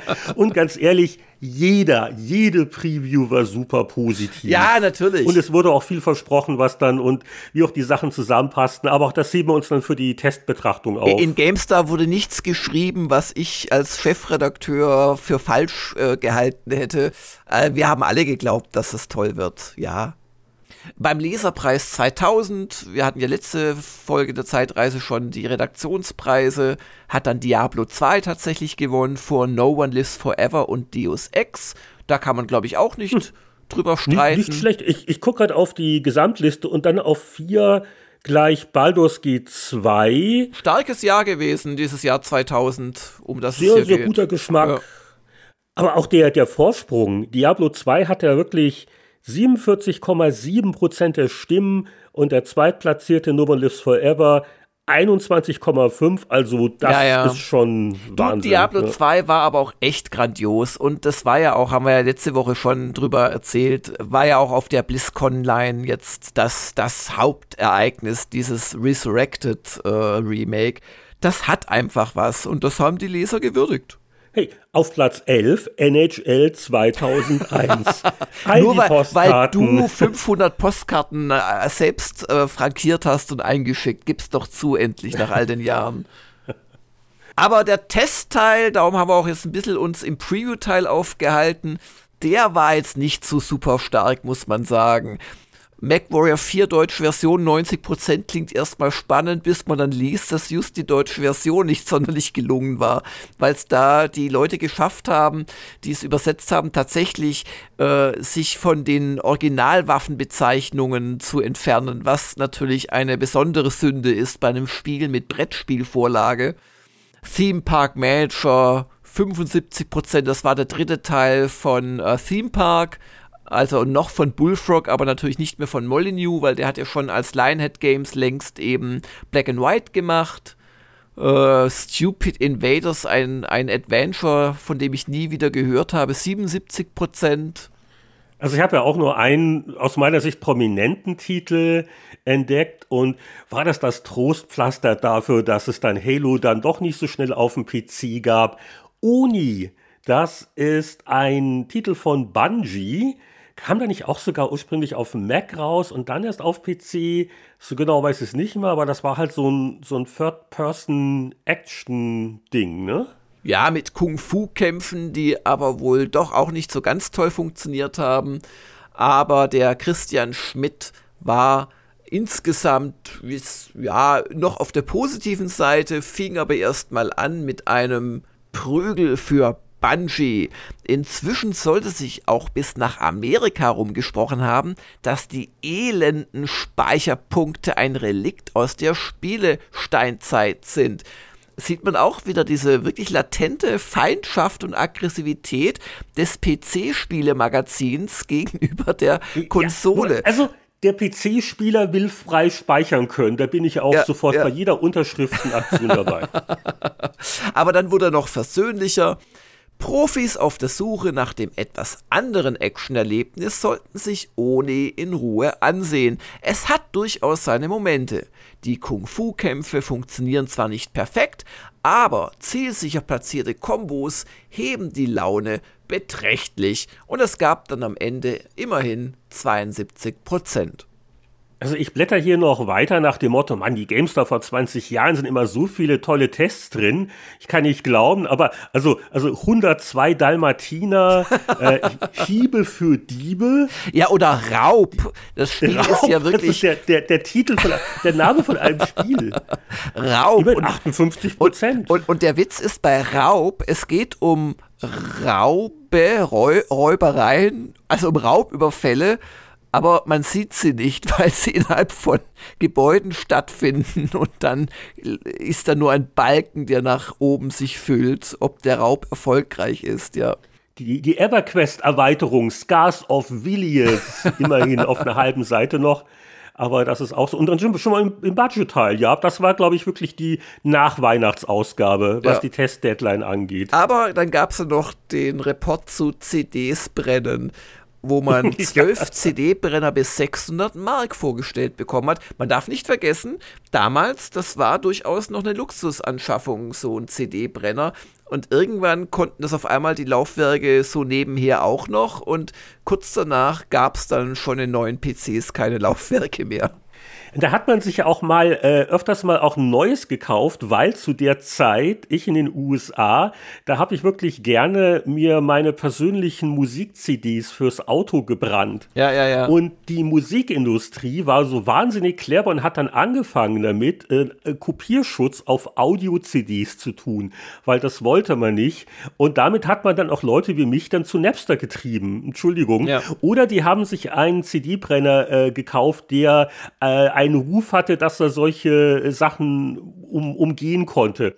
Äh, nach dem Motto, die Leute, die sich die CDs ja immer noch gerne gekauft haben, die daran zu hindern, vielleicht sich ihr eigenes, äh, halt nicht Mixtape, sondern eine Mix-CD fürs Auto zu machen. Mehr wollte ich ja nicht. Das, das wird ja heutzutage dann wiederum darum, dadurch ausgehebelt, dass äh, die Ripper-Programme sich an der Schnittstelle zwischen äh, Soundtreiber, ist ja auch egal, auf jeden Fall sich da quasi schon digital holen und angeblich analog. Aber, aber hier, das, das ist ein eigener Artikel, die eigene Audio-CD, wie, wie für mich geschrieben. Ja, ja. Meine Güte, gleich durchlesen, vielleicht lerne ich noch was. Obwohl, das hat sich ja heutzutage ist es ja, heutzutage hast du Spotify-Stream und. Ja, wir hatten noch ein CD-ROM-Laufwerk. Also, wir haben in der Gamers Global-Redaktion tatsächlich noch ein PC, wo ein, ein äh, Laufwerk drin ist. Und genau, wir haben sogar unseren, unseren haupttollen PC, der hat sogar ein Blu-ray Brenner und ich schwöre dir, wir haben diesen Blu-ray-Brenner glaube ich, kein einziges Mal zum Schreiben benutzt und vielleicht einmal in drei Jahren zum Lesen. Oder jetzt hier, wir, wir machen gerade eine, eine Stunde der Kritiker zu Trigger Alliance 2. Ich habe das im Schrank stehen, aber bevor ich jetzt versuche, auf meinen PC irgendwie von der CD, die dann auch noch Lesefehler hat und gepatcht werden muss und pipapo, habe ich mir halt schnell auf, auf Steam in dem Fall nochmal halt so eine Version gekauft, weil da lade ich es runter innerhalb von einer Minute und hab's. Also nicht alles, was früher äh, existierte, muss man heute noch haben. So. Naja, das gilt vielleicht für das Jahr 2001, aber 1991, da war die Welt noch in Ordnung. Und das, das, das Titelbild, das war aber auch mal was Besonderes, kann man sagen. Du redest bestimmt von der ASM 3 1991, oder? Äh, da, es ist die Powerplay 391. Danke für diesen Hinweis aus der Regie. Und da hat ja der Anatol locker fast vorweggenommen, was wir dann bei PC Player Start gemacht haben, dass man auch mal auf dem Titel ein kleines Bildnis eines Redakteurs hat, aber das ist hier natürlich ganz unauffällig eingeschmuggelt und das war auch nicht Anatols Idee. Es hat damals wirklich Sierra für Powerplay ein Titelmotiv zu Space Quest 4 das gemacht. sind doch die Two Guys, genau, from Andromeda, also oder sollen das Redakteure sein? Nee, das sind die beiden Jungs, die Two Guys, äh, Mark Crow und Scott Murphy, halt als Aliens dargestellt, gezeichnet. Mit Powerplay und das ist und, schon und richtig die schweben, cool. Ja. also man muss es halt sich wirklich angucken, die schweben so schön durch den Weltraum und lesen selig in der Powerplay. Das ist natürlich recht äh, clever. Ein ganz tolles Titelbild, ja. Also gefällt mir wirklich gut. Und da haben sie halt als, als Gag dann noch, noch den Anatol, äh, unseren residenten äh, Space Quest-Fan, dazugepackt.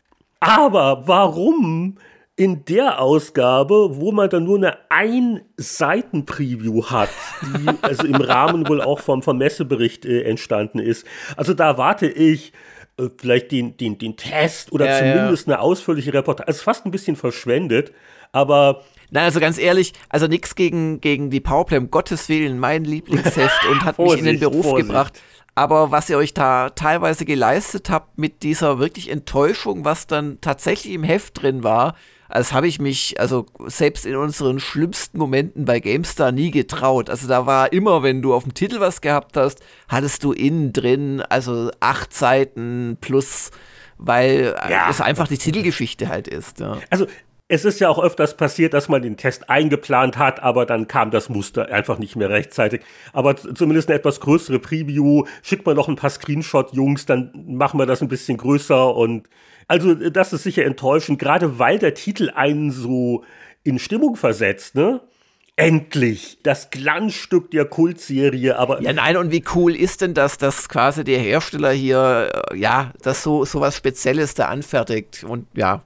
Ich frage mich gerade nur, ob das wirklich so speziell war. Wahrscheinlich gab es dann auch in 20 anderen Ländern der Welt Genau. eine Und sie haben immer nur lokale den, Version. Genau, den kleinen Teil, wo das Heft zu sehen ist, ausgetauft, ja. Also soweit ich mich entsinne, und äh, das hatte Anatol äh, angeleiert, war es wirklich ein Unikat. Aber auch sonst die Titeltexte gar nicht mal uninteressant. Wir erfahren zum Beispiel, vor 30 Jahren war Deutschland wohl im Gameboy-Fieber. Unentbehrliches für unterwegs. Da geht es um ein Gameboy-Special. Das werden wir gleich weiter hinten im Heft noch wieder finden. Und ansonsten das übliche Spielesatt. Die Las Vegas Messe, damit war die CES gemeint, die Winter CES.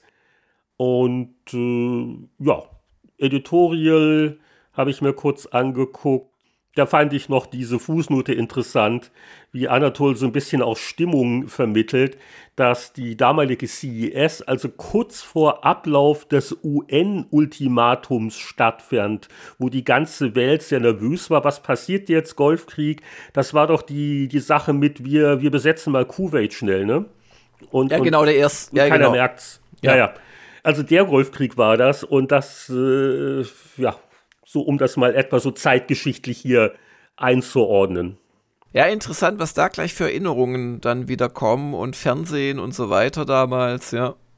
Und der, der Messebericht selber ist jetzt nicht so spannend, viel, viel Text, äh, auch mal ein paar Menschenfotos und eben die Space Quest Seite.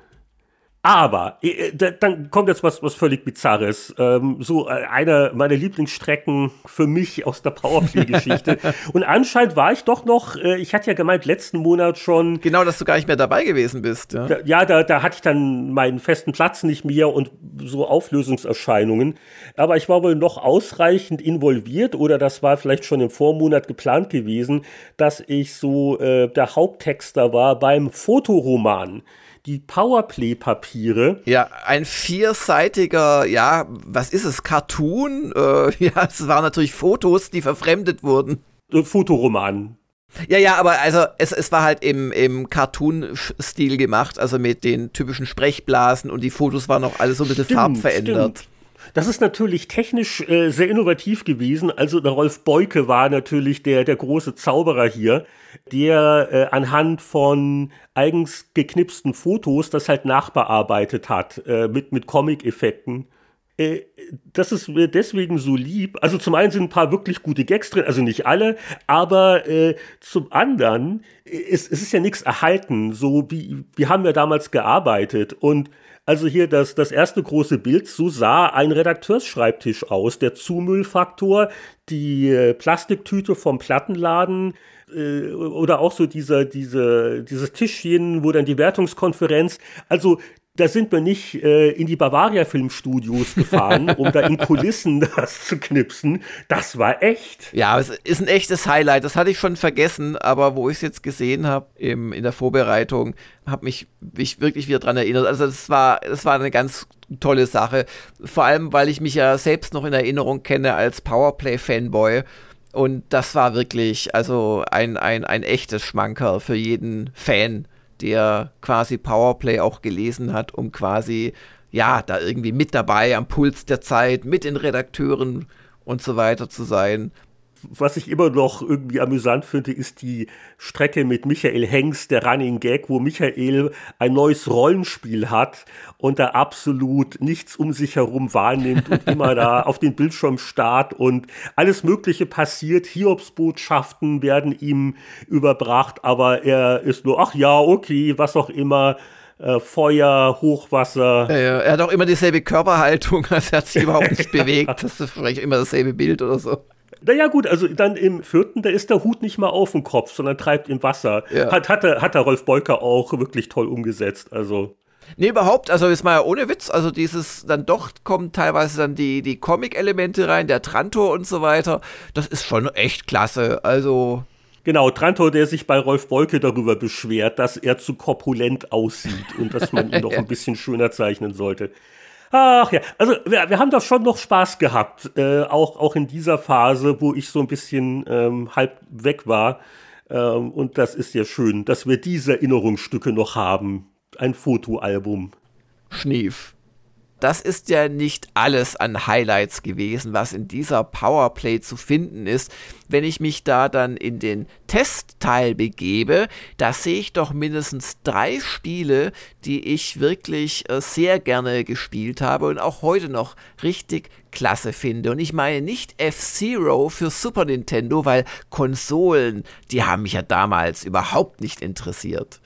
Und du meinst wahrscheinlich auch nicht MiG-29 Fulcrum, die Flugsimulation. War nur 64 Prozent. Damit hat man dich nicht locken können. Nein, aber ich meine Command HQ von Dan Banden. Damals glaube ich noch Dan Banden, könnte aber auch schon Danny Banden gewesen sein. Nee, nee das war noch ein Dan zu dem Zeitpunkt. Genau, aber Global Conquest, der quasi Nachfolger, war dann unter Umständen schon Danny Banden.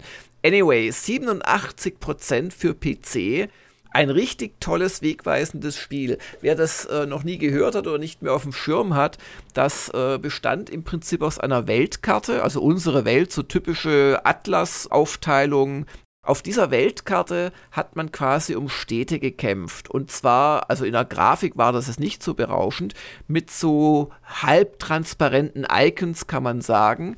Und diese Icons, das waren äh, quadratische Infanterie und so weiter Icons oder auch für Schiffe und Panzer gab es eigene die hat man quasi in Echtzeit und relativ langsam über diese Karte wandern lassen. Und wenn die sich in einem Eck überschnitten haben, hatten die quasi Kontakt und haben gekämpft gegeneinander. Dann haben die, glaube ich, geblinkt und irgendwann hat er eine Verluste gehabt und wurde besiegt oder musste sich zurückziehen. Das war unglaublich spannend, weil man eben diesen Echtzeitaspekt hatte und gleichzeitig das strategische um Städte kämpfen, neue äh, Truppen auch ein bisschen herstellen. Ich glaube, gab es nicht sogar Atomwaffen, da bin ich mir nicht mehr ganz sicher bei Command HQ. Also ein wirklich wegweisendes Spiel, das halt auch vor allem äh, als Zwei-Spieler-Spiel ausgelegt war. Also man hat im Prinzip ja zwei Parteien gegeneinander gehabt. Ganz, ganz tolles Spiel. Und das fand auch der Michael Hengst, Heinrich. Ja, Michael schrieb damals in seinem Testbericht, in diesem Programm stecken so viele taktische Details und Finessen, dass es eine wahre Pracht ist. Zusätzlich sorgt der eingebaute Wirtschaftsmodus Entwicklungshilfe Ölfelder für einen höllischen Suchteffekt.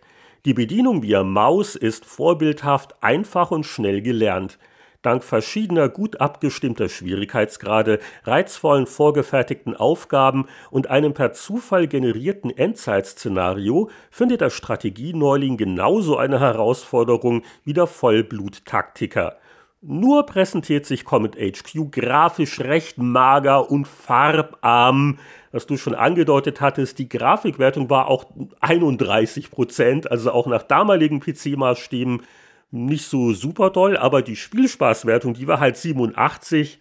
Und ich weiß noch, ich glaube, der, der, der Boris hat das auch privat sehr gerne gespielt. Also das war wirklich ein höchst beliebter Titel in der Redaktion. Du, übrigens, ich finde das gar nicht so hässlich. Also das mit dem Halbtransparent äh, nehme ich so ein bisschen zurück, äh, wenn, ich, wenn ich mir jetzt doch nochmal die Screenshots anschaue. Ähm, und es gab wohl so ein Zoom-Fenster auf die eigentliche Weltkarte, wo nur Punkte hin und her bewegt wurden. Aber es war wirklich klasse.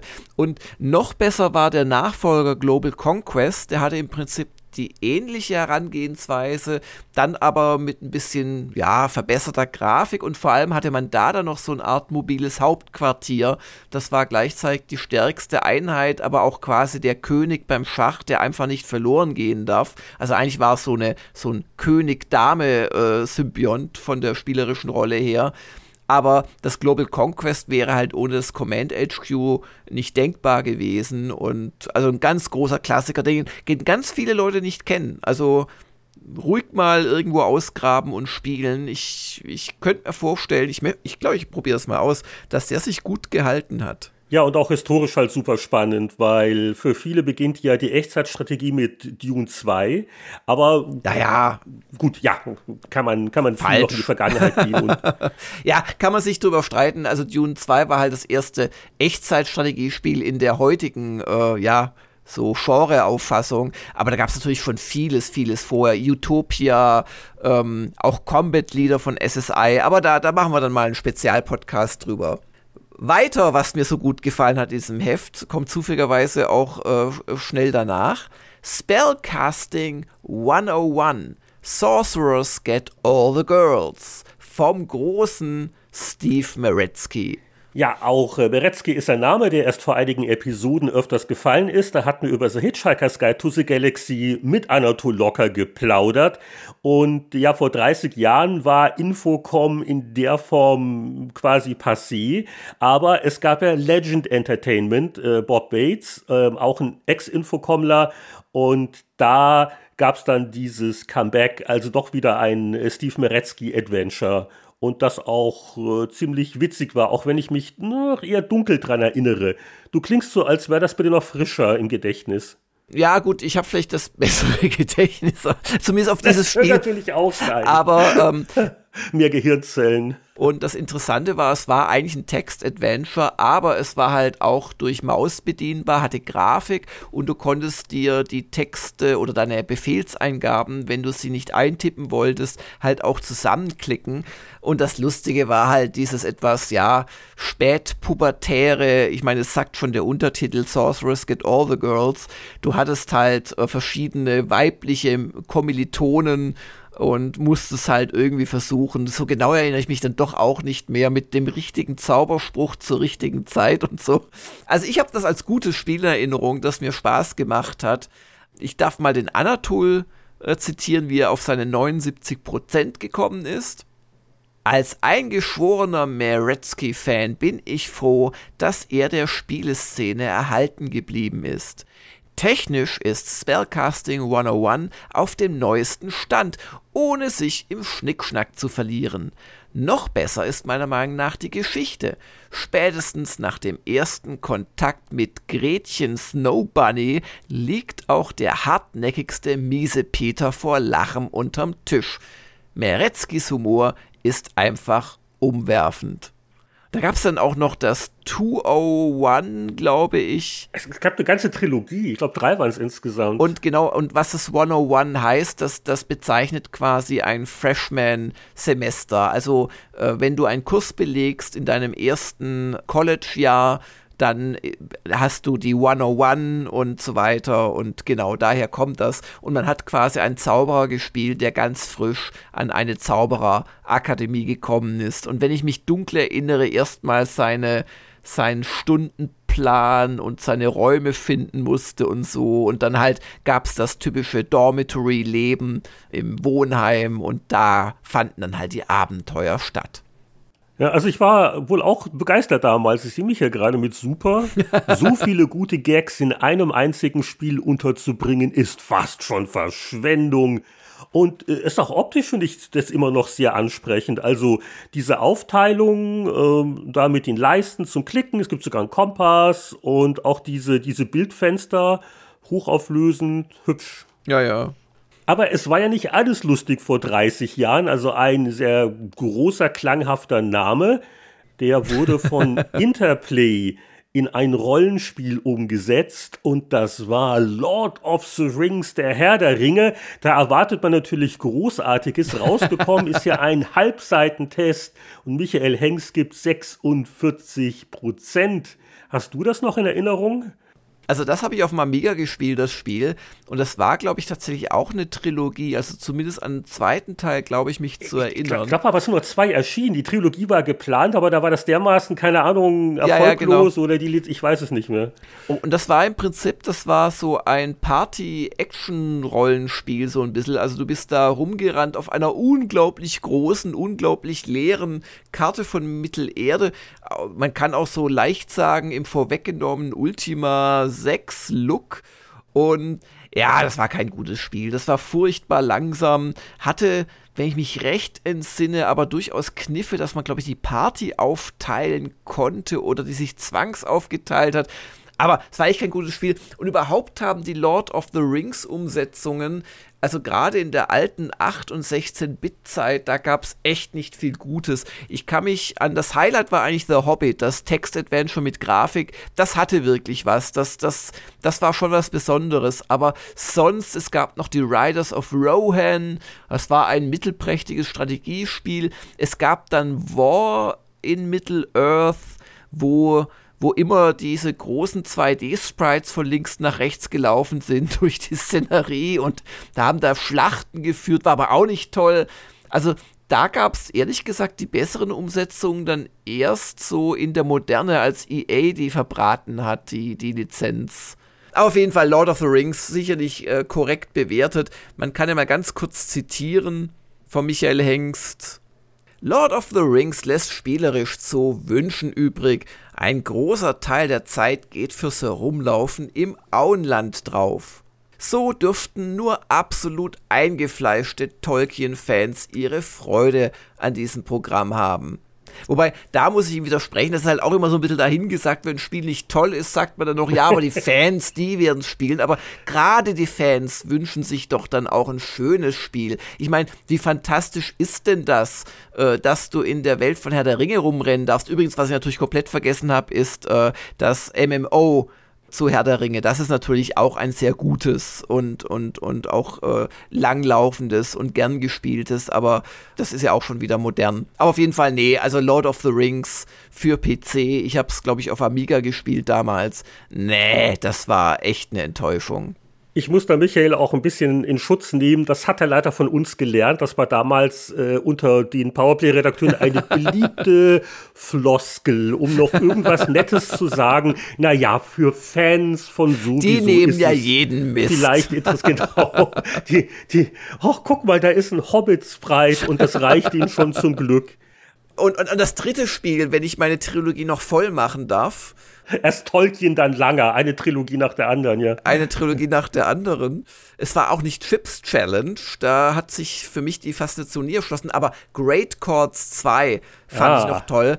Denn damals habe ich noch aktiv Tennis gespielt und darum hat mich natürlich äh, eine Tennissimulation äh, interessiert und Great Chord 1 war schon schön gewesen, Great Chords 2 war noch besser, vor allem auch ein bisschen komplexer und äh, da kann ich nur zustimmen. 84% für die Amiga-Version war völlig gerechtfertigt. Na, da waren ja auch die Sportspieltester von der Powerplay auf dem Platz und waren sich da relativ einig. Also zweimal super von Martin und mir. Was habe ich denn damals geschrieben? Spielerisch hat Great Chords 2 gegenüber dem Vorgänger viele Weltrangplätze gut gemacht. Die Grafik ist jetzt wesentlich übersichtlicher, die Steuerung logischer und durchdachter. Die schön animierte Grafik bringt das Spielgefühl sehr gut rüber. Auf Computern ist Great Chords 2 eindeutig die Tennissimulation, die am meisten Spaß macht. Warum die Einschränkung auf Computern? Das erklärt uns Martin Gatsch in seinem Meinungskasten. Ganz so spritzig wie das legendäre World Chord Tennis für die PC Engine spielt sich Great Chords 2 zwar nicht, Dafür bieten Charaktermodus und Turniervielfalt auch für Solisten langfristig Spaß und Spannung. Da merkt man, was so der Goldstandard damals war, systemübergreifend. Und das war ja auch eine langjährige Erfolgsserie für Blue Byte, äh, ne? das deutsche Entwickler, nicht vergessen, weil die Konsolenversionen oder Fortsetzungen, die hatten dann noch die Jimmy Connors Lizenz. Ne? Ah, und, und das ging dann noch so einige Jahre weiter, ja, aber da ja. war wirklich äh, Great Chords, äh, insbesondere Great Chords 2, die Grundlage dafür. Ach ja, die gute alte Zeit. Was ist dir denn noch beim Blättern aufgefallen? Ja, nachtragen möchte ich vielleicht noch hier die Chips Challenge Wertung. 83% für die Amiga-Version, auch wenn es deine Begeisterung nicht entfacht hat. Also äh, Martin war damals schwer angetan von der Umsetzung. Und ja, das war so, glaube ich, so eins der wenigen Spiele, die exklusiv auf Lynx und äh, ganz gut waren. Und das wurde auch dann schon fleißig umgesetzt. Und äh, die Ausgabe hat doch einige bemerkenswerte Gurken. Also zum einen äh, Geisha, immerhin 9% auf PC. Das war von den Machern von Emmanuel also die äh, französischen Erotikexperten, aber äh, noch deutlich schlechter und mit 8% eigentlich noch zu freundlich bewertet ist wirklich Dick Tracy. Das kann ich deswegen hier mit äh, Inbrunst bestätigen weil ich das vor nicht allzu langer Zeit für die äh, Gamestar-Reihe legendär schlecht mir wieder angeguckt hatte. Äh, und das ist wirklich unglaublich. Also das war von Titus. Ähm, Volker Weiz hat es damals äh, verrissen und äh, im Nachhinein gesehen waren die 8% noch viel zu nett, weil es ist, es ist wirklich absolut unspielbar. Männchen rennt von links nach rechts, der Bildschirm scrollt nicht mehr ordentlich, wird umgeschaltet und wie da aus allen Fenstern, aus allen Ecken äh, Kugeln auf dich zufliegen, äh, das ist äh, absolut Schrott. Also faszinierend. War natürlich damals äh, ein Lizenzthema, weil der Film relativ aktuell war. Aber äh, wie hat denn Volker seine Begeisterung zum Ausdruck gebracht? An diesem Spiel stimmt aber auch gar nichts. Die Grafik würde selbst auf minder bemittelten 8-Bit-Maschinen zu Unmutsäußerungen führen. Die einzelnen Bildschirmabschnitte werden ein- und ausgeblendet und zerstören auch das letzte bisschen an spielerischer Dynamik. Dick zuckelt und ruckelt durch die Gegend, als hätte er selber einen Betonklotz am Bein. Zum Glück ist schon nach einem Bildschirmleben Schluss mit dieser Folter. Ja, und dann äh, beenden wir die Ausgabe natürlich mit, äh, ja, ich glaube, den zwei Titeln, die es schon für das Super Famicom gab. Das war alles noch damals aus Japan importiert. Und äh, ja, also F-Zero hast du ja schon kurz erwähnt, 85 Prozent. Das kannst du jetzt nicht wirklich kritisieren, weil du hast ja damals keine Konsole gehabt, oder? Du Armer. Nee, ich habe, wenn dann mal vom Kumpel was ausgeliehen, aber diese ganzen SNES-Klassiker habe ich erst Jahre später dann quasi äh, spielen können. Und da berufen wir uns doch auf den Michael Hengst und der schrieb, die Strecken bei F-Zero zoomen und scrollen, dass es eine wahre Pracht ist. Allein die Kurven, bei denen quasi das gesamte Bild auf dem Monitor flott gedreht wird, sorgen für das richtige Rennfeeling. Zudem spielt sich F-Zero absolut fantastisch. Zwar erscheinen 15 Kurse nicht viel, aber dank der cleveren Computerfahrer und der Hindernisse wird jedes Rennen aufs Neue zum Erlebnis. Ja, aber natürlich der, die 3D-Effekte, die sogenannten vom Super Nintendo, sehr prominent. Und äh, es ist ja auch so ein Titel, wo man sich manchmal fragt, na ja, da mal so ein Reboot oder eine Fortsetzung, aber ich glaube, durch den Erfolg von Mario Kart hat sich das erledigt. Ne? Wie viele Ja, ja. Action-Rennspiele braucht Nintendo wirklich? Ja, und heute mit der, mit der Retro-Gamer-Brille auch auf, weiß ich natürlich, dass F-Zero technisch damals der Hammer gewesen sein muss, eben durch diese ja auch erwähnte skalierende 3D-artige Grafik. Aber noch besser gefallen hat euch der zweite Launch-Titel des SNES, e und zwar Super Mario World. Ja, und wir hatten schon ein, zwei Titel erwähnt, die so das untere Ende der Wertungsskala ausgereizt haben. Jetzt sind wir am oberen Ende angelangt. Äh, der Goldstandard für viele Jahre ist auch heute noch, glaube ich, ein tolles Spiel. Wann habe ich das eigentlich zuletzt gespielt? Auf jeden Fall äh, der Martin Gatsch, der hat dafür gesorgt, dass wir da äh, uns nicht zurückgehalten haben bei der Wertung. Wie hat er denn sein Super für Super Mario World begründet? Er hat es äh, zunächst noch mit einer 94% untermauert und schrieb, so lustig wie motivierend, spannend wie faszinierend war bislang noch kein anderes Videospiel. Das Spiel ist von vorne bis hinten perfekt durchgestylt und bietet keinen ernsthaften Ansatzpunkt zur Kritik. Ein Extralob gibt's für die Batterie, also man konnte da Spielstände speichern. Das vortreffliche Zusammentreffen von Spielbarkeit, Optik und akustischer Untermalung macht Super Mario zu einem sensationellen Modul, das zwar technisch keine neuen Maßstäbe setzt, aber in Sachen Spielspaß der Konkurrenz die Luft zum Atmen nimmt. Keine falsche Zurückhaltung. Aber es ist auch mal schön, wenn mal so ein Tester mal richtig begeistert ist. Ja, aber dann trotzdem nicht die 100% zückt, sondern nur die 94. Ja, ja 400, äh, war das nicht so ein bisschen die Schallmauer? Äh, was, was gab es da mal je über 94 in der klassischen Powerplay-Ära, ne? Die unsichtbare Grenze, aber da hätte man. Äh, gab es nicht doch irgendwann noch ein anderes Mario, was vielleicht sogar noch ein, zwei mehr, aber das. Aber es, es war auch auf viele Jahre wirklich der Goldstandard, den alle erreichen wollten, es aber nicht geschafft haben und war natürlich allein deswegen ein Grund, warum man sich auf diese neue tolle Konsole gefreut hat. Die gab es noch nicht normal im Laden in Deutschland zu kaufen. Den Gameboy dagegen schon.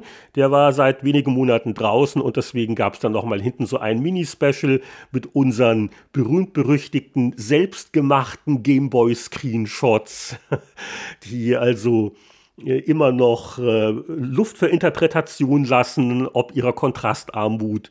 Ähm, aber ja, so, so eine Liste, so die, die 15 empfehlenswerten Spiele, die jeder haben sollte. Es gab noch ein paar äh, frische Kurztests, aber jetzt nicht von Sachen, die sehr prominent sind. Navy Blue 90, Battle Bull oder Gogo Tank sind uns, glaube ich, nicht als Evergreens in Erinnerung geblieben.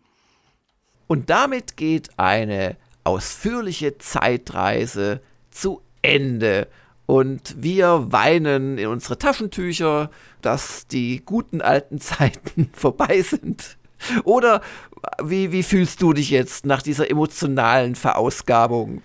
Ich bin völlig ausgelaugt und äh, hätte jetzt fast wieder Lust, äh, Super Mario ja, und ich habe ohne Witz, ich würde es am liebsten Command HQ spielen. Da hatte ich nämlich echt, da hatte ich viel Spaß mit vor 30 Jahren. Das ist das Gefährliche an diesen Zeitreisen. Das weckt so Gelüste. Das ist ähnlich wie wenn man eine, ja. eine Kochsendung im Fernsehen sieht. Oh, das sieht aber lecker aus. Das habe ich lange nicht mehr gegessen, so ungefähr. Genau. Aber die Gegenwart hat uns wieder und wir haben noch eine Zukunft, aber nicht heute. Also wir haben eine hoffentlich noch lange Zukunft, aber für heute sagen wir Tschüss.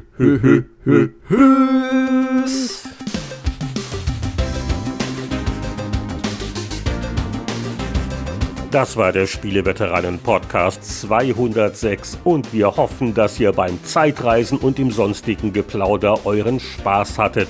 Den Spieleveteranen-Podcast in dieser Form gibt es dank der Zuwendungen unserer Patreon-Unterstützer. Vielleicht könnt ihr euch auch dafür interessieren. Es gibt ja dann auch doppelt so viele Episoden zu hören.